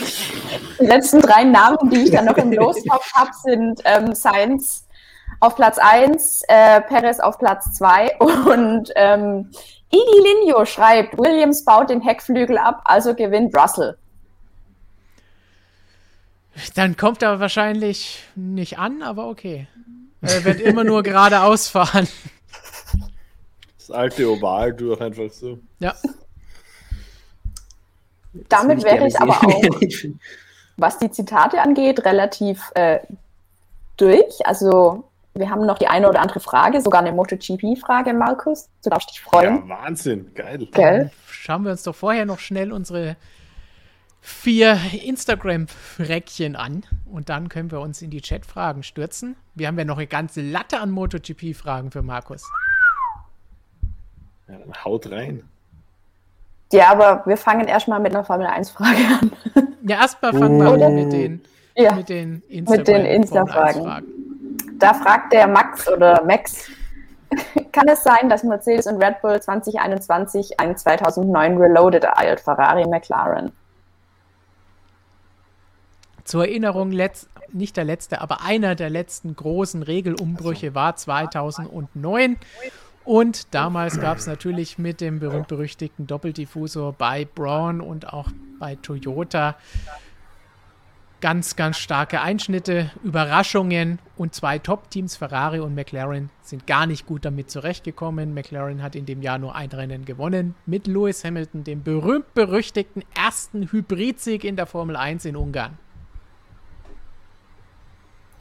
Ja, ähm, ich finde, man muss sich einfach das Team jetzt oder die Teams sich jetzt anschauen, in welchem Zustand die jetzt sind. Ähm, Ferrari hat mittlerweile einen neuen Windkanal in Maranello. Äh, und wenn man sich zum Beispiel jetzt die, letzten, äh, die letzte große Regeländerung ansieht, die 2017 war, dann ist Ferrari da quasi mehr oder weniger als bestes Team quasi hervorgegangen. Äh, McLaren jetzt nicht. Die haben immer noch keinen neuen Windkanal. Das wird auch noch ein bisschen äh, Anspruch in Zeit nehmen. Das hängt jetzt nicht nur vom Windkanal ab, wenn man sich jetzt diesen Aspekt hernimmt. Ähm, es hängt natürlich immer von den Leuten ab, die da drin sitzen. Ich meine, es kann natürlich kann passieren, ja, äh, dass es, dass es so eine, dass sich das wiederholt. So, das sind neun mehr oder weniger. Aber ich glaube an sich, finde ich, glaube ich, dass Ferrari gut aufgestellt ist, äh, dass McLaren gut aufgestellt ist. Ähm, ich gehe jetzt nicht davon aus, aber abwarten. Es bietet sich einfach immer an. Ja, Aber wie gesagt, wir haben, Wort. wir haben das beste Wort, was wir jemals hier erfunden und reingezogen haben in diese Geschichte. Aber dran denken, wir haben in unserem Magazin in der aktuellen Ausgabe ja einen Artikel, wo Flo alle zehn Teams unter die Lupe nimmt und sagt, Finanzen, Anlagen, Fabrik, Team, Fahrer, Weiterentwicklung, Teamführung, Personal, wie gut sind die Teams aufgestellt? Und wer könnte nächstes Jahr einen Sprung machen und wer nicht, das könnt ihr da nachlesen. Oder habt ihr vielleicht schon, wenn ihr Abonnenten seid und das Magazin schon im Briefkasten zu Hause hattet, anders als bei uns hier im Büro in Graz, wo es nicht so wirklich gleich angekommen ist. Sollten wir vielleicht mal drüber nachdenken, was wir falsch machen selbst. Vielleicht. Und damit, Gigi, wie geht's weiter? Ja, nachdenken muss ich jetzt auch. Äh, hatten wir die Frage nicht vorhin schon eingeblendet und drüber geredet? Nein, Nein? Okay, gut. Also wird Russell auch ausgenutzt werden wie Bottas? Das, das, genau, Markus ist genau über den Begriff gestolpert, der mir auch, als ich die Frage gesehen habe auf Instagram, so interessant aufgestoßen ist, ausgenutzt. Bottas wird nicht ausgenutzt. Ich weiß, nachdem am Wochenende jetzt hier wieder die kleine Diskussion war, auch mit der schnellsten Rennrunde und so weiter, kommt dann gerne mal diese Meinung auf, aber er wird nicht ausgenutzt, sondern er ist Fahrer des Teams. Er hat keinerlei Chance auf den WM-Titel. Ich habe schon vor vielen Rennen hier an dieser Stelle gesagt, jetzt ist es aber Zeit. Für Bottas ist die WM gelaufen. Ich glaube sogar, ich habe schon nach dem ersten Rennen gesagt. Das war relativ früh. Aber er hat dieses Jahr keine Chance, in den Titelkampf einzugreifen. Und damit, wann immer es möglich ist, muss das Team so handeln, weil sie wollen nun mal den Titel gewinnen in so einem engen Kampf. Und da gehört das dazu. Was war früher mit Irvine? Was war früher mit Barrichello? Was war bei anderen Teams. Das gehört in unserem Sport dazu. Das ist nicht ausnutzen, das ist nicht böse. Zum Thema Ausnutzen möchte ich auch noch sagen, mach mal ein kleines Gedankenexperiment, wenn Nico Rosberg nach seinem WM-Titel nicht zurücktritt und Valtteri Bottas dadurch zu Mercedes kommt, wie viele Grand Prix-Siege hat Valtteri Bottas dann heute? Ich sage Ja. null. Also äh, das ist die andere Seite der Medaille, die man auch sehen muss. Also ich glaube, Valtteri Bottas kann sich schon auch glücklich schätzen, dass er die paar Jahre bei Mercedes hatte. Er hat sicherlich nicht schlecht verdient, besser als bei Williams oder jedem anderen Team, wo er hätte fahren können, die ihn vielleicht genommen hätten, wo er im Mittelfeld vielleicht mal hin und wieder ein Podium hätte holen können, vielleicht aber auch nicht. Und nicht so viele Poles, nicht so viele Siege. Und nicht umsonst sagen wir ja auch immer, er hat gerade im Qualifying, und Hamilton ist nicht der schlechteste Qualifier, oft genug mit ihm mitgehalten oder ihn sogar geschlagen. Er kann schon Auto fahren. Deswegen gleich noch eine Bottas-Frage hinterher. Genau, der Loris möchte wissen, ob Bottas jetzt zum Anti-Wingman, Anti-Wingman von Hamilton wird. Wie kann man denn ein Anti-Wingman sein? Genau diese Frage haben wir gestellt. Deswegen wollte ich diese Frage haben, weil mir dieser Begriff Anti-Wingman einfach gefallen hat. Aber nein, Markus, er wird ihn nicht ständig rausschießen. Er wird nicht ständig Strafen sammeln wollen oder sonst irgendwas in der Richtung. Abfall. Und wenn er, wenn er überrundet wird, bekommt er blaue Flaggen. Also da sehe ich keine Gefahr. Ich glaube ja jetzt nicht, dass Bottas und Hamilton jemals ein persönliches Problem miteinander hatten. Oder? Also ich glaube, die hatten immer ein gutes Verhältnis von dem her. Jetzt keinen Grund sehen. Und einen haben wir noch. Genau, von ähm, einem Wingman zum nächsten Wingman. Kann man jetzt unterschiedlich deuten. Ja, nein. Ähm, hat der Maynard das Lion Cape ähm, aus dem Hotel auch im Paddock getragen. Dieses Cape hat für sehr viel Erheiterung unserer Community über das Wochenende gesorgt. Wir haben sogar selbstgemachte Memes zugeschickt bekommen. Also an der Stelle vielen Dank dafür. Es ist natürlich jetzt nicht gemeint, dass Christian hier unser B-Fahrer ist oder so. Er ist bei MSM Williams natürlich noch die Nummer 1. Aber wer das am Wochenende nicht gesehen hat, so sah das Ganze aus. Und wir haben auch auf Instagram eine Frage, eine Umfrage gemacht, wo ihr abgestimmt habt, dass Christian einen Vlog am Wochenende in diesem Cape moderieren musste. Hat er auch gemacht. Könnt ihr euch, wenn ihr es noch nicht gesehen habt, noch anschauen. Ich glaube, es war der Freitag. Oder? Ich glaube, es war Samstag. Oder der Samstag, einer von beiden. Oder? Äh, das bin ich auch nicht sicher, wenn ich ehrlich bin. Aber steht. Eine von beiden Tagen war es. Steht ihm wunderbar. Ich habe Christian schon in schlimmeren Outfits gesehen, das kann ich nicht so sagen. Die blende ich nicht ein. Gut, dann würde ich sagen, Markus, bist du bereit für deine erste MotoGP-Frage von Gigi? Ich wärme mich mal kurz auf. Okay. Ja, geht los. Okay. Rickstar möchte wissen, warum haben alle Yamaha-Fahrer Probleme, während Fabio die WM teilweise dominiert? Weil er gut ist. ähm, gibt es unterschiedliche Gründe dafür. Also, wenn wir es nach der Reihe durchgehen, Mary Cunales, der ja mittlerweile eh nicht mehr Yamaha-Fahrer ist, das hat sich ja eh erledigt. Ähm, bei Mary Cunales liegt es, glaube ich, einfach daran, dass er ähm, mental nicht in der Lage ist, konstant äh, an der Spitze mitzufahren und um den WM-Titel zu kämpfen. Bisschen das, was ich vorhin bei Russell angesprochen habe. Ähm, Mary Canales hat das nie auf die Reihe gebracht. Ähm, hat halt mal wieder seine guten Rennen gehabt, dann wieder seine schlechteren, aber ähm, hat sich da zu schnell verunsichern lassen, ist zu schnell irgendwie in eine Negativspirale geraten äh, und hat sich oft das Leben schwer gemacht, dass es sein hätte müssen. Das ist, glaube ich, bei Mary Cunales der Hauptgrund. Ähm, Valentino Rossi, ja, kurz gesagt, Alter.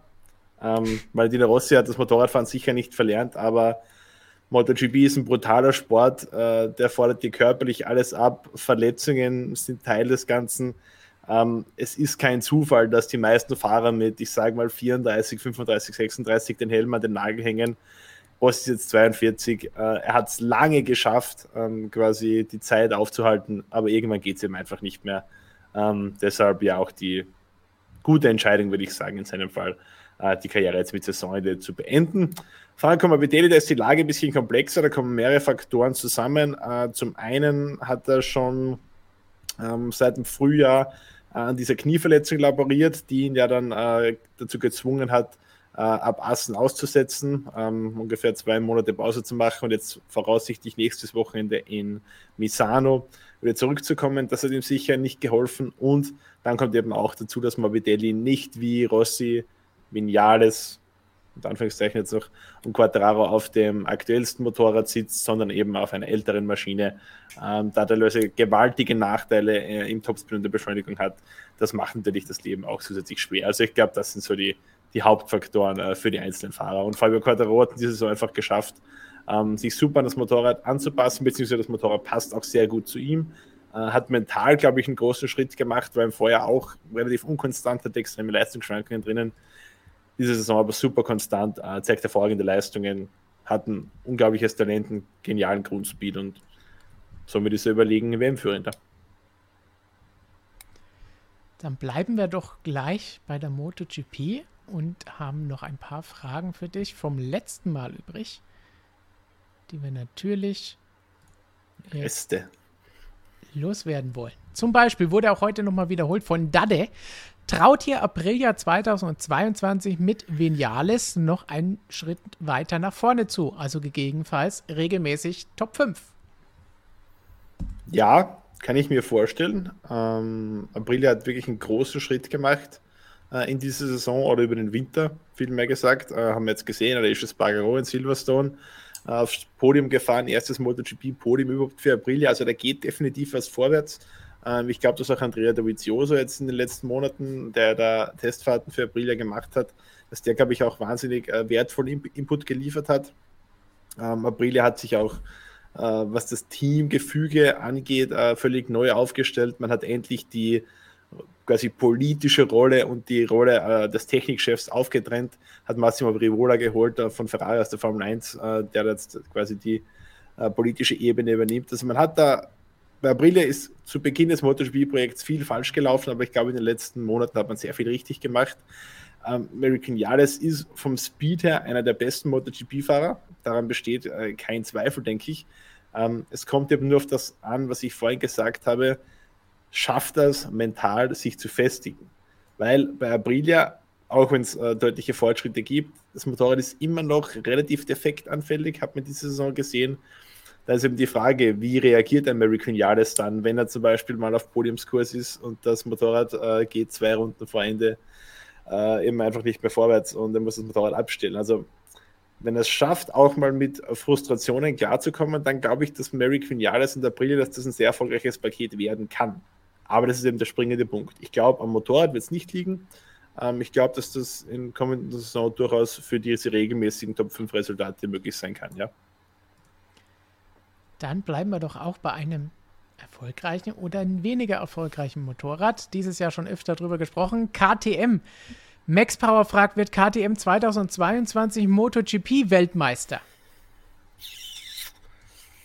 Puh.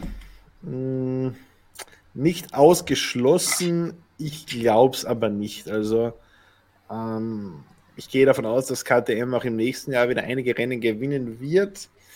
Ich glaube aber, dass man gegen das Paket Yamaha Quattararo und auch Honda Mark Marquez, je nachdem, wie es um seine Fitness steht, äh, noch nicht ganz bestehen kann über eine ganze Saison. Also ich könnte mir schon vorstellen, dass man vielleicht so im Titelkampf mit dabei ist, bis zu einem gewissen Punkt. Aber das ist schon für den Titel reicht, hm, tue ich mir ein bisschen schwer. Also ich halte es für möglich, aber ich glaube es eher nicht. Dann haben wir Halbzeit bei den MotoGP-Fragen. Kleiner Einschub aus der Formel 1. Jan Herbstedt fragt: Fünf Runden Sprint-Qualifying oder wie wir eben gelernt haben, Sprint-Qualifying-Rennen auf roten Reifen mit leeren Autos, also relativ leeren Tanks, würde ich feiern. Samuel, würde dir das auch gefallen? Maximales Chaos auf jeden Fall. ähm, ja, warum nicht? Ich meine, das wäre eine Überlegung wert. Ich meine, fünf Runden ist vielleicht ein bisschen knapp, das sind halt ein bisschen so an die Formel 1 Spiele, wenn man ein kurzes Rennen fährt. Aber ähm, ich kann es mir schon, also es wäre sicher interessant, irgendwo fünf Runden, Vollgas. Vielleicht ein paar mehr Runden, dann wäre es vielleicht, das würde es vielleicht ein bisschen abrunden, aber. Es, ist, es ist, hängt wahrscheinlich wieder sehr von der Strecke ab, oder? Weil wenn du nicht überholen kannst, hilft dir auch das, das, das langsame oder das leichtere Auto, nicht das langsame, das schnellere, leichtere Auto nichts, weil du fährst eh hintereinander her und das halt dann nur fünf Runden und wer will das dann sehen? Ja, in Monaco würde ich es jetzt auch nicht probieren. Also oder in Frankfurt. Aber äh, ich meine, so Strecken eben wie Silverstone, das hat sich gut an. Wobei ja, es ist auch nicht so die krasse Überholstrecke, aber ähm, ich meine, Monster an sich kann man gut überholen eigentlich. Da könnte man es schon, könnte man, könnte man es schon probieren oder auch jetzt in Spa hätte man es an, an sich probieren können. Ähm, aber gut, ich meine, die Formel 1 oder der Formel 1-Boss, der von der Dominikali, der hat so seine ganz eigenen Ideen. Ähm, mal schauen, also die Idee ist cool. Ich hätte jetzt nichts dagegen, aber Realität will es wahrscheinlich nicht. Ja, also ich glaube auch, dass das einfach auch viel zu kurz ist. Wir haben ja jetzt mit ja. dieser halben Stunde, ist auch ungefähr das, was du einem TV-Partner anbieten kannst, dass du da was hast. Für fünf Runden, äh, wer, wer zahlt dafür? Ist zwar jetzt eine blöde Frage, wenn es darum geht, hier rein theoretisch klingt es vielleicht cool, aber will das wirklich jemand sehen und will das dann jemand zeigen, habe ich so meine Bedenken. Ja, also so super kurze Rennen, sei es jetzt Moto E oder sei es dieses Super Pole-Rennen in der Superbike WM, das ist, das ist nichts. Also eine gewisse Distanz äh, sollten Rennen schon haben. Also wenn ich jetzt wieder Moto E hernehme, wo das, äh, das Qualifying ungefähr fünfmal so lang dauert wie das Rennen, ach, ganz ehrlich, das, nee. Und da wäre es also so wie in Spa. auch das Gleiche. genau. Das Rennen hat ja eine Weile gedauert. So ja, okay. Die, der Moment, in dem Autos auf der Strecke fuhren. Okay, ja. Äh, musst auch wieder präzisieren, welche Autos. Also das Medical Car, das war schon. So viel sind die gar nicht gefahren. Die haben nicht so viel trocken gefahren, wie sie. Merkt ihr, wie Gigi nicht lacht? Ich wollte gerade schon sagen, müssen wir jetzt noch über Spa reden? Also ich habe es gerade so ein bisschen verdaut gehabt sorry, und war sorry. so neu fokussiert und jetzt, ja. Ist okay. Jetzt ist es wieder da. Mhm. Ihr zahlt dann den Therapeuten, der kommen muss, um, um mich klar. zu wiesen. Professor Dr. Racer schicken wir dir, der wird das behandeln. so, passend dazu kommt auch gleich die Frage von deinem Therapeuten, der sich an dich richtet. Ist das ja, ein warte. Zeichen oder was? Das Servus, Gigi.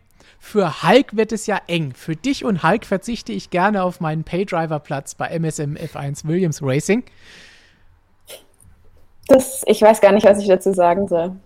Ich glaube, Christian wird was dazu sagen, wenn du jetzt das Cockpit bekommst. Ja, ich will es doch gar nicht. Ich will das Dem wird das definitiv nicht gefallen. Markus weiß, wie der beim Kartfahren ist. Was meinst du, wie es da erst abgeht? Da wird es ungemütlich. Da wird es ungemütlich. Ich war das sieht, mit ungemütlich kann ich leben. Das sieht das nicht mehr so aus wie hier mit dem Superman Cape. So. Also wirklich dann, eine ganz große Geste da vom Professor Dr. Racer. Ich, ich fühle mich sehr geehrt. Dann kannst du dich jetzt für zwei Fragen noch erholen. Danach wirfst du uns wieder spannende Chatfragen zu. Und vorher gibt es für Markus eine Frage, passend für Gigi von Max Power. Kann die MotoGP auch ins Spa fahren oder ist das zu gefährlich?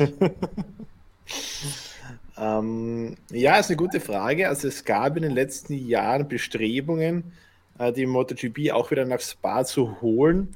Die wurden aber meines Wissens nach sehr von der Streckenchefin vorangetrieben, die ja jetzt vor wenigen Wochen äh, auf tragische Weise ums Leben gekommen ist. Ähm, jetzt weiß ich nicht genau, was jetzt der aktuelle Stand ist. Also es war auch ein relativ ein mm, bisschen kompliziertes Konstrukt. Die Politik war mit drinnen. Also ich glaube, die Region sollte einen Teil äh, der Kosten für die Umbauarbeiten, die nötig sind, beisteuern. Äh, und der Staat, glaube ich, auch ein bisschen was. Äh, ist jetzt die Frage, ob das jetzt alles noch so funktioniert. Fakt ist, äh, im aktuellen Zustand ist Spa nicht MotoGP-tauglich. Also die Auslaufzonen müssen in gewissen Bereichen deutlich größer werden. Man hat es ja gesehen, vor allem äh, Bereich Eau Rouge, Redillon, ähm, mit dem Unfall von Norris äh, kann man sich vorstellen, was da passiert, wenn da ein MotoGP-Fahrer stürzt an der Stelle. Da sind einfach mehr Auslaufzonen nötig. Ähm, ja, es ist möglich, äh, es ist angedacht. Ob es tatsächlich dazu kommt, ist natürlich eine andere Frage. Was man auch nie vergessen darf, MotoGP hat sehr viele Kandidaten, sehr viele Länder äh, und Strecken, die gerne ein Rennen austragen wollen äh, auch in Zukunft. Deswegen ist halt auch immer die Frage, äh, ob man da zum Zug kommt. Aber ja, möglich ist es, wenn gewisse Bereiche, gewisse Auslaufzonen auch umgebaut werden. Und zum Abschluss des MotoGP-Blogs von Dade nochmal für Markus. Was sind deine Lieblingsmomente oder Sprüche von Cal Crutchlow? Puh. Lieblingssprüche, war da waren ein paar ganz gute dabei. wenigstens sind jugendfrei, also ich glaube, das schadet, hier, dem, das schadet hier dem Algorithmus. Ähm, äh, ein Lieblingsmoment auf jeden Fall. Ich glaube, ich habe die Story hier sogar schon mal erzählt, aber es fehlt mir einfach immer wieder. Das hat sich eingebrannt in mein Gehirn. Das war, glaube ich, mein, mein zweites Rennen oder so, äh, MotoGP an der Strecke eben. Und ich hatte ein Interview mit Cal Crutchlow in der äh, LCR Honda Hospitality damals noch. Und er hat gesagt, ja, er ist gleich bei mir, er holt sich nur noch schnell was zu essen. Es war halt irgendwie, glaube ich, Freitag nach den Sessions oder sowas. Mal sind die Interviews immer Donnerstag oder so, aus irgendeinem Grund Freitag. Er holt sich noch schnell was zu essen. Er hat sich eine Wassermelone geholt und hat während dieses Interviews die Wassermelone verzehrt und hat dann wirklich so sich da durchgenagt durch diese Wassermelone, hat dann immer die Kerle so geschoben auf seine Teller und ich, ich konnte mich einfach nicht konzentrieren, weil er ständig da wirklich übelst ekelhaft in dieser Wassermelone rumgenagt hat. Und das ist irgendwie so eine, eine meiner liebsten äh, Cal Crunch-Erinnerungen. Wir hatten, denke ich, auch schon Magazingeschichten oder Top 5 mit ja. seinen besten Sprüchen oder irgendwas. Ah, ein, ein, guter Spruch fällt mir ein, äh, jetzt weiß ich gar nicht mehr, welches Jahr das war. Lass mich kurz überlegen. 2018, glaube ich. Ähm, als er in Argentinien gewonnen hat, äh, nachdem viele Leute quasi ihn angezweifelt haben, er ist zu alt, er soll aufhören, bla bla bla. Uh, und dann im Park Vermeer, dieser legendäre Moment, wo auf der V-Kamera zustürmt und das so reinbrüllt, Don't doubt me! Das war, das war ein ziemlich geiler Moment. Wir hatten auch hier diesen Magazinartikel von Michael, passend Miller und Crutchlow im Interview, Großmäuler in der MotoGP. Genau, das war, da waren ein paar gute dabei, ja. Wobei ich sagen muss, also Jack Miller hat das in den letzten Jahren äh, fast die noch besseren Sprüche geliefert als Cal Crutch. Also da waren wirklich ein paar ein paar echte Kracher dabei. Also ich erinnere mich dann noch an legendäre Sicherheitsdiskussionen gegen Jorge Lorenzo, wo Lorenzo seine Meinung kundgetan hat und Miller dann nur gemeint hat, ja, weißt du, Jorge, Meinungen sind halt wie A, Punkt, Punkt, Punkt, Löcher, jeder hat eins. Also. ja, waren ein paar schöne, schöne Meldungen dabei. Wunderbar. Dann mal schauen, ob Gigi Fragen hat, die da mithalten können. Mithalten wahrscheinlich nicht, aber also ich habe fünf Stück und ähm, was wollen wir zuerst? Wollen wir eine Ferrari-Frage? Wollen wir eine Hamilton-Frage? Eine Red Bull-Frage? Eine Sandford-Frage oder eine Bottas-Frage? Ihr dürft es euch aussuchen. Sandford. Okay. Straßenbahn. Dir ist eh egal. Ja, ich musste so oder so vorlesen. Findet ihr nicht auch, dass in Sanford die Boxengasse am falschen Platz ist? Meiner Meinung nach gehört sie auf die andere Seite. Was? die andere Seite. Ist nicht vollkommen egal, wo die Boxengasse ist? Ja. Ich meine, das einzige Problem, was es halt gab in, in, in Sanford, war, dass die äh, Garagen, sage ich ja mal, und die Boxenstopp äh, von den einzelnen ähm, Teams relativ nah beisammen waren. Ich glaube, es sind nämlich 14 Meter. Äh, das ist sehr, sehr knapp. Das heißt, man hätte es vielleicht ein bisschen länger machen können, aber ich finde, die Seite hätte da jetzt vielleicht. Ist natürlich, weil die kommen ja auch direkt aus Kurve 14 dann raus, dann müssen sie auch erstmal rüberziehen können. Das ist halt das Problem. Und äh, ich finde, die Boxenauswahl, Boxenauswahl ist eigentlich ganz gut gelöst hier, dass man das quasi so innen macht. Ähm, ja, ich fand ja, aber außen, so außen ist es ja völlig unmöglich eigentlich. Du müsstest da ja in der Steilkurve abbiegen quasi oder ja, unter den Tribünen durch oder. Also ich, aber man wird dann, stimmt, die Tribünen kann man auch gar nicht auf die andere Seite verlegen, weil nee, da ein bisschen. Du hast dann keine Haupttribüne. Ist. Ja. Also hat sich die Frage eigentlich geklärt. In Zeiten, in denen man vielleicht wieder Zuschauer begrüßen will und darf und kann und macht, wäre das ungünstig. Ja. Gut, dann machen wir weiter mit Ferrari. Okay. Mülltonnen TV, wir gehen von Bahn TV zu Mülltonnen TV, ähm, fragt, wird Ferrari das geplante Motoren-Upgrade in Monza bringen, da ja eine Powerstrecke ist und vor eigenem Heimpublikum gut zu performen, ist ja auch nicht schlecht.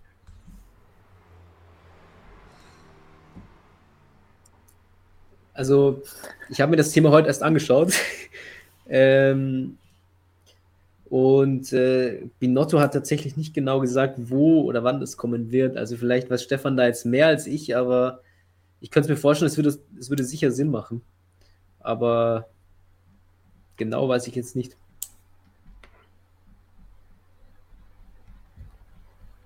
Gut. Stefan, weißt du mehr als, als ich, oder?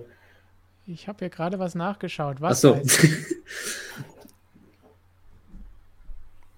Was weiß ich? Na, ob, achso. ja, ob, ob Ferrari jetzt schon die neue Ausbaustufe gebracht hat. Weil äh, Binotto hat es nicht genau gesagt, wann es kommen wird, äh, ob es jetzt in Monster kommt. Oder es sie nicht schon gab.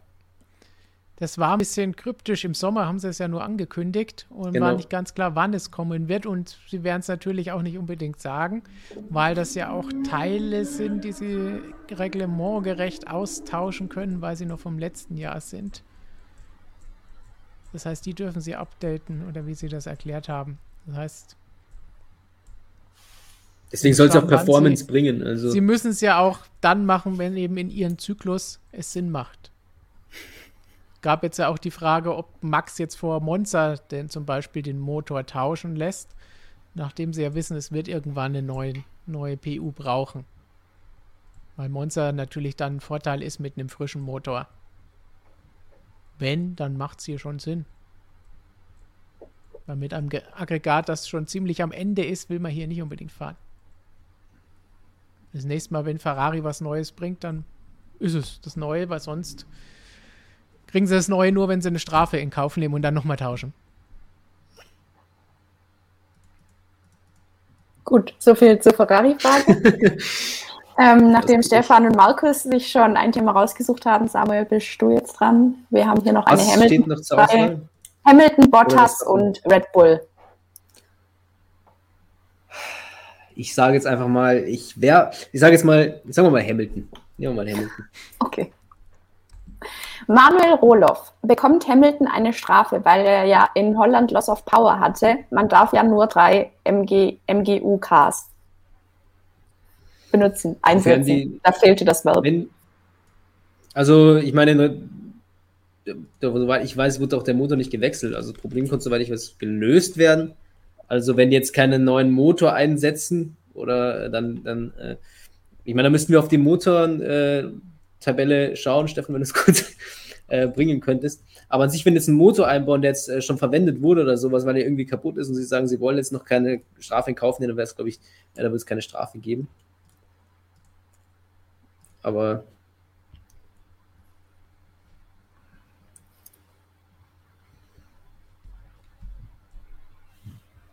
Wir sehen Hamilton, ja. Also dreimal ist es schon ziemlich am Limit, also mehr dürften sie nicht. Ähm, sollten wir den Motor wechseln, dann wird es eine Strafe geben. Aber ich glaube nicht, dass sie sind ja mit dem Motor auch gefahren jetzt in Zandvoort, also ähm, beziehungsweise sehe ich jetzt keinen Grund, warum sie jetzt in Monster einen neuen Motor verwenden oder einbauen sollten. Ähm, ja, jetzt, ja. Und was vielleicht noch interessant ist, der Motor vom Freitag wird aktuell noch untersucht, aber der wäre eh schon relativ am Ende seiner Laufzeit gewesen. Das heißt, das ist jetzt auch kein großer Nachteil. Es wird aber untersucht aktuell in Brixworth, was ist da schiefgegangen, warum ist er kaputt gegangen, damit man es entweder beheben kann, falls sowas ähnliches bei den anderen Triebwerken auch auftreten kann, oder falls man den doch nochmal irgendwo zumindest als Spare mitnimmt und dabei hat damit man eben weiß, was ist da los. Gut, dann hätte ich jetzt noch eine Schlussfrage und zwar fragt Matthias Walker, denkt ihr, dass Bottas mit Mercedes noch einen Sieg holt? Oder ihn an Hamilton abtreten muss? Wie viele Rennen sind noch? Neun. Neun. Ähm, ich, aber ich glaube, das ist gar nicht das Entscheidende, ob die jetzt neun oder 19 Rennen noch fahren. Der spannende Punkt dabei ist, liegt jemand dazwischen? Ist Max dann vor Lewis, wenn Valtteri führt? Weil solange niemand dazwischen ist, wird der, werden sie tauschen. Das, das ist ganz klar, weil Hamilton im WM-Kampf ist und Bottas nicht. Und fürs Team bringen sie dann so oder so beide die gleichen Punkte heim. Aber wenn irgendjemand dazwischen ist, kann Bottas gewinnen. Und worauf wir achten müssen jetzt in Monza, aber vor allen Dingen ja nach in Sochi, da ist Bottas stark. Sochi ist Bottas Special. Das heißt, da könnte durchaus was passieren, wenn er mal irgendwo noch mal von Haus aus besser ist als Lewis, könnte das in Sochi der Fall sein. Und wenn er da dann vielleicht auch mal schneller als Verstappen ist, vielleicht ist dann da was drin. Aber wie gesagt, nur wenn Hamilton nicht direkt hinter ihm liegt. Ich sag, Bottas gewinnt nur dann noch ein Rennen, wenn sich äh, Hamilton und Verstappen aus dem Rennen nehmen gegenseitig. Oder aus anderen Gründen beide ausfallen. So sieht's aus. Also da Bottas ist natürlich in einer bremslichen Situation, weil er eben draußen ist aus dem Titelkampf und es ist auch nicht so, dass es irgendwie 2000 äh, letztes Jahr wäre es möglich gewesen vielleicht, weil er Hamilton wahrscheinlich da eh davon gefahren ist und dann sagt man, okay, wenn er mal die Möglichkeit hat, ein Rennen zu gewinnen. Aber dieses Jahr ist es, wie Stefan schon gesagt hat, ähm, da geht es quasi darum, für Hamilton so möglichst, möglichst viele Punkte zu holen, damit man den, den eher, ähm, sag ich mal, vorne lassen. Es sei denn, sage ich mal, dass äh, beispielsweise Bottas Rennen anführt, dahinter ist Verstappen, vielleicht noch ein Perez dazwischen oder dahinter ist Hamilton, man kann die ja nicht irgendwie tauschen und dann bringt er es irgendwie übers Ziel und gewinnt dann halt nochmal sein Rennen.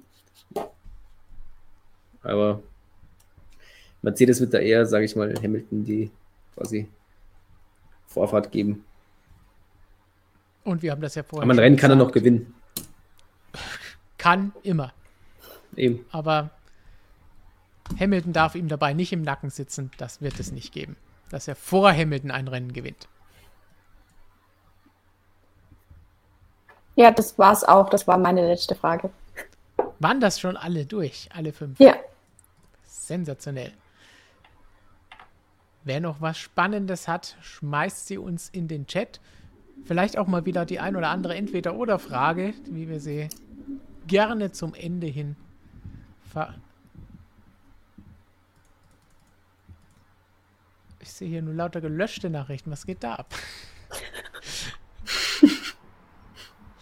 Sie wollen nicht.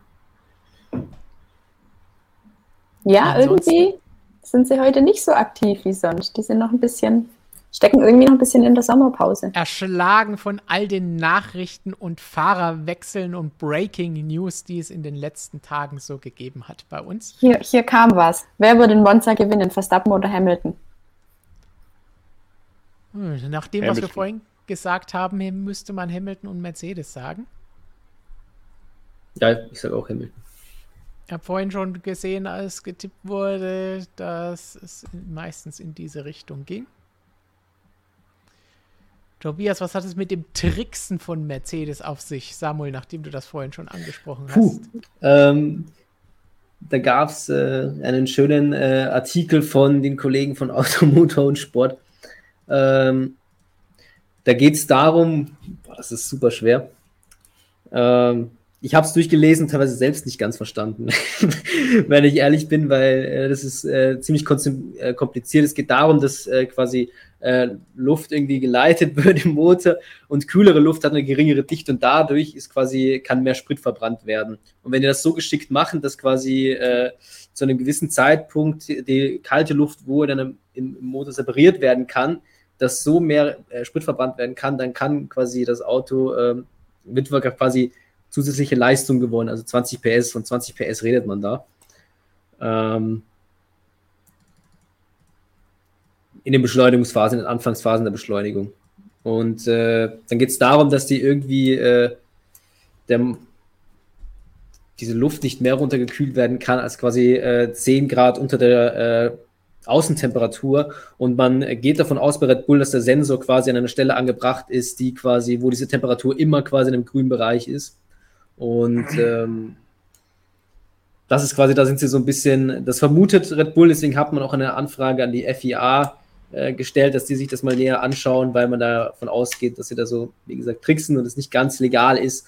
Ähm, aber da muss man einfach schauen. Abwarten. Abwarten. Genau, aber man hat schon gesehen seit, äh, das sieht man auch in GPS-Daten, in den ganzen Geschichten, dass äh, Mercedes tatsächlich seit Ungarn oder so äh, in den Beschleunigungsphasen wirklich ähm, auf einmal aus dem heiteren Himmel quasi äh, stärker geworden ist. Nachdem wir eben schon gesagt haben, wer gewinnt am Wochenende, die spannendere Frage ist, kommt vielleicht von Planet Eye. Ah, nee, das ist die falsche. Von King Filsi. Wann glaubt ihr, dass es zwischen den Haas kracht? kracht es Hm. dieses Jahr nochmal und wenn ja, wann? Ich glaube, es kracht nur, es kracht nur, wenn einer richtig, richtig abgefuckt ist. Ich glaube, der, der Günther Steiner hat da seinen beiden Fahrern schon gesagt, dass, dass jetzt nicht mehr viel Geld für kaputte Autos übrig ist. Aber ich meine, die sind unberechenbar. Man weiß, man weiß ja nie, was passiert. Gigi klingt wie so eine, so eine Spiegel-TV-Doku über, über Clans oder sowas. Sie sind unberechenbar. ja, ich sage ich sag in Sochi, weil Heimspiel, da lässt der Mazepin mal so richtig den Babu raushängen und zeigt, wer, wer die Kohle bringt. Also im Monza wäre es ziemlich gefährlich. Da hoffen wir einfach mal, dass das nicht der Fall ist. Sochi, Heimspiel, wenn es nicht läuft und dann Mick von hinten kommt, überholt und dann zumachen. Frustmäßig könnte à la Baku eine interessante Theorie sein. Jetzt haben wir mit diesem Ding quasi schon begonnen mit, mit dem Haas-Duell ganz am Anfang, als wir angefangen haben heute. Können wir damit eigentlich auch ganz gut schließen. Denn wir haben auch ein Video mit Christian Danner aktuell, wo Christian ihn befragt hat, was er von der ganzen Situation hält. Und Christian Danner, Spoiler, hat gesagt, es gibt drei Möglichkeiten. Entweder die reißen sich zusammen, weil Günther Steiner das macht, was Gigi eben gesagt hat, dass er ihnen sagt, hallo, Leviten lesen und jetzt ist Schluss. Zweite Möglichkeit ist, die FIA muss einschreiten und dann auch einfach mal eine Strafe vergeben für das Ganze. Und die dritte ist, was wir eben diskutiert haben, wann kracht es? Es wird irgendwann krachen und man lässt drauf hinauslaufen. Quasi das, was wir zwischen Verstappen und Hamilton gesehen haben dass das passiert und danach werden sich beide an den Ohren reißen. Was glaubt ihr, wird von den drei Sachen eintreten? Was würdet ihr als Teamchef machen? Welche dieser drei Varianten? Ich glaube, die dritte ist da vielleicht nicht so ideal als Teamchef.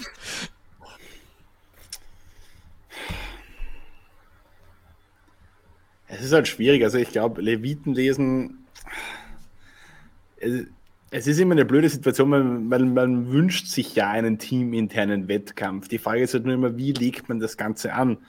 Ähm, jetzt hat man da auch irgendwie eine, eine besondere Konstellation mit Mazepin, der eben einen Haufen Kohle mitbringt, den man da auch nicht vergrämen will quasi. Also ja, natürlich, äh, als Teamchef ist es ganz klar, oder Teammanager ist es ganz klar, die Aufgabe von Günther Steiner da auch mal irgendwie reinzugrätschen. Äh, aber ich glaube, jetzt wirklich unter Kontrolle bringen äh, kann man das nicht. Wenn die das nicht wollen, dann wird es auch nicht gehen. Das Einzige, was man machen kann im Endeffekt, ist, jemanden damit zu drohen, vor die Tür zu setzen. Das werden sie weder bei Mazepin noch bei Schumacher gerne machen. Also im Endeffekt sind sie ja da irgendwo auch in ihrer eigenen Rolle gefangen. Also ich glaube, großartig was machen kann Steiner auch nicht. Einfach hoffen, dass sich das Ganze irgendwie einrenkt mit der Zeit. Ja, die Gefahr ist eben, der Papa des einen Fahrers hält das Team am Laufen. Und der andere ist der, der die Ergebnisse holt, was aber dieses Jahr keine Rolle spielt und den Namen hat und den man eigentlich wahrscheinlich behalten möchte. Samuel, welche von diesen drei Varianten erwartest du? Ich meine, als, als, als Teamchef hat natürlich die Aufgabe, vor allem wenn man zwei Rookies im Auto sitzen hat, dass man da quasi äh, für klare Verhältnisse sorgt und quasi die schon äh, da so ein bisschen ähm, beruhigt, wenn man so will. Aber das Problem ist, das hast du schon angesprochen, dass einfach äh, der Marzipin, sein Vater, quasi sehr, sehr, sehr viel Geld an das Team zahlt und der kann jetzt nicht sagen, so jetzt fährst du das Rennen nicht oder so oder wenn du das machst, dann passiert das. Also, also in Bezug auf Marzipin ähm, ist natürlich in einer schwierigen Situation der Teamchef, also Gunter Steiner, was ich machen würde, also darauf ankommen lassen würde ich es jetzt nicht dass sie sich irgendwann ins Auto fahren. Das ist so viel Geld hat Haas leider einfach auch nicht. Ja. Ähm, aber was ist dann ja. eine sinnvolle Lösung? Dem einen kann man eigentlich nicht sagen, was machst du da für einen Blödsinn? Ich setze dich mal für ein Rennen raus oder sonst bist du nächste Saison weg, weil er hält das Team am Laufen. aber er ist äh, in vielen Fällen nicht immer aber auch der Auslöser gewesen. Andererseits, was sie abstellen können, sind solche Fehler, wo die Kommunikation im Team nicht stimmt. Das war halt schon unnötig, muss man sagen. Es hätte vermieden werden können. Also sowas klar. Aber wenn man sich jetzt diesen Vorfall anschaut am Start, ähm, also in den ersten Runden vom, vom Niederlande Grand Prix, wo quasi Marzipin den Schumacher fast irgendwie in die Wand drängt oder so, äh, ich finde, da muss sich halt auch die, die, die Rennstewards müssen sich das halt einfach auch genauer anschauen, weil da wurde wirklich gar kein Auge drauf geworfen oder irgendwie gesagt äh, oder irgendwie sich das angeguckt näher. Also da wurde doch keine Strafe irgendwie ähm, verhängt für irgendeinen Fahrer, also in dem Fall wahrscheinlich eher Marzipin. Oder ich finde, dass, dass man dadurch schon quasi, wenn da wirklich was passiert, weil wenn der Marzipin sowas machen kann und es passiert halt nichts und der kriegt halt keine Strafe dafür und er weiß, okay, gut, dann kann ich das öfter auch so machen, ja, dann ist klar, dass es eskalieren wird. Das heißt, man muss schon das quasi auch äh, zu den Rennstewards bringen. Ja, ich würde sagen, das ist das Einzige, was man machen kann. Also, dass da die, die FA eingreift, weil ihr habt es ja gerade schon sehr schön rausgestellt, man kann als Teamchef nicht wirklich was machen. Oder sie müssen halt echt mal ineinander fahren und dann feststellen, dass es vielleicht gar nicht so angenehm ist. Mountain Jay wirft ein, Günther macht das wieder Vogelstrauß, Kopf in den Sand und abwarten. Das kann nie schaden. In dem Fall könnte es schaden, zumindest recht teuer werden mit dem Schaden, den sie verursachen. Und von Thomas Dusek noch eine Frage. Glaubt ihr, Elben wechselt wirklich zu Williams? Meinst du, dass heute der 1. April ist und Williams eine Aprilscherz-Pressemitteilung versendet hat? Nein, die Sache ist tatsächlich offiziell bestätigt. Du findest den Artikel bei uns auf der Webseite. Jetzt sofort musst du nicht abwarten für. Und es gibt meiner Meinung nach auch aktuell keinen Grund, dass das Ganze noch irgendein, aus irgendeinem Grund nicht stattfinden wird. Das ist fix. Latifi und Elben fahren nächstes Jahr für Williams. Mein zwischenzeitlich sah es ja danach aus, dass Latifi vielleicht auch nicht 100% gesetzt ist. Zumindest hat Jos Capito das auch so gesagt. Aber jetzt bleibt er doch für eine weitere Saison beim Team. Hätte ich jetzt vielleicht nicht unbedingt so gemacht. Aber gut.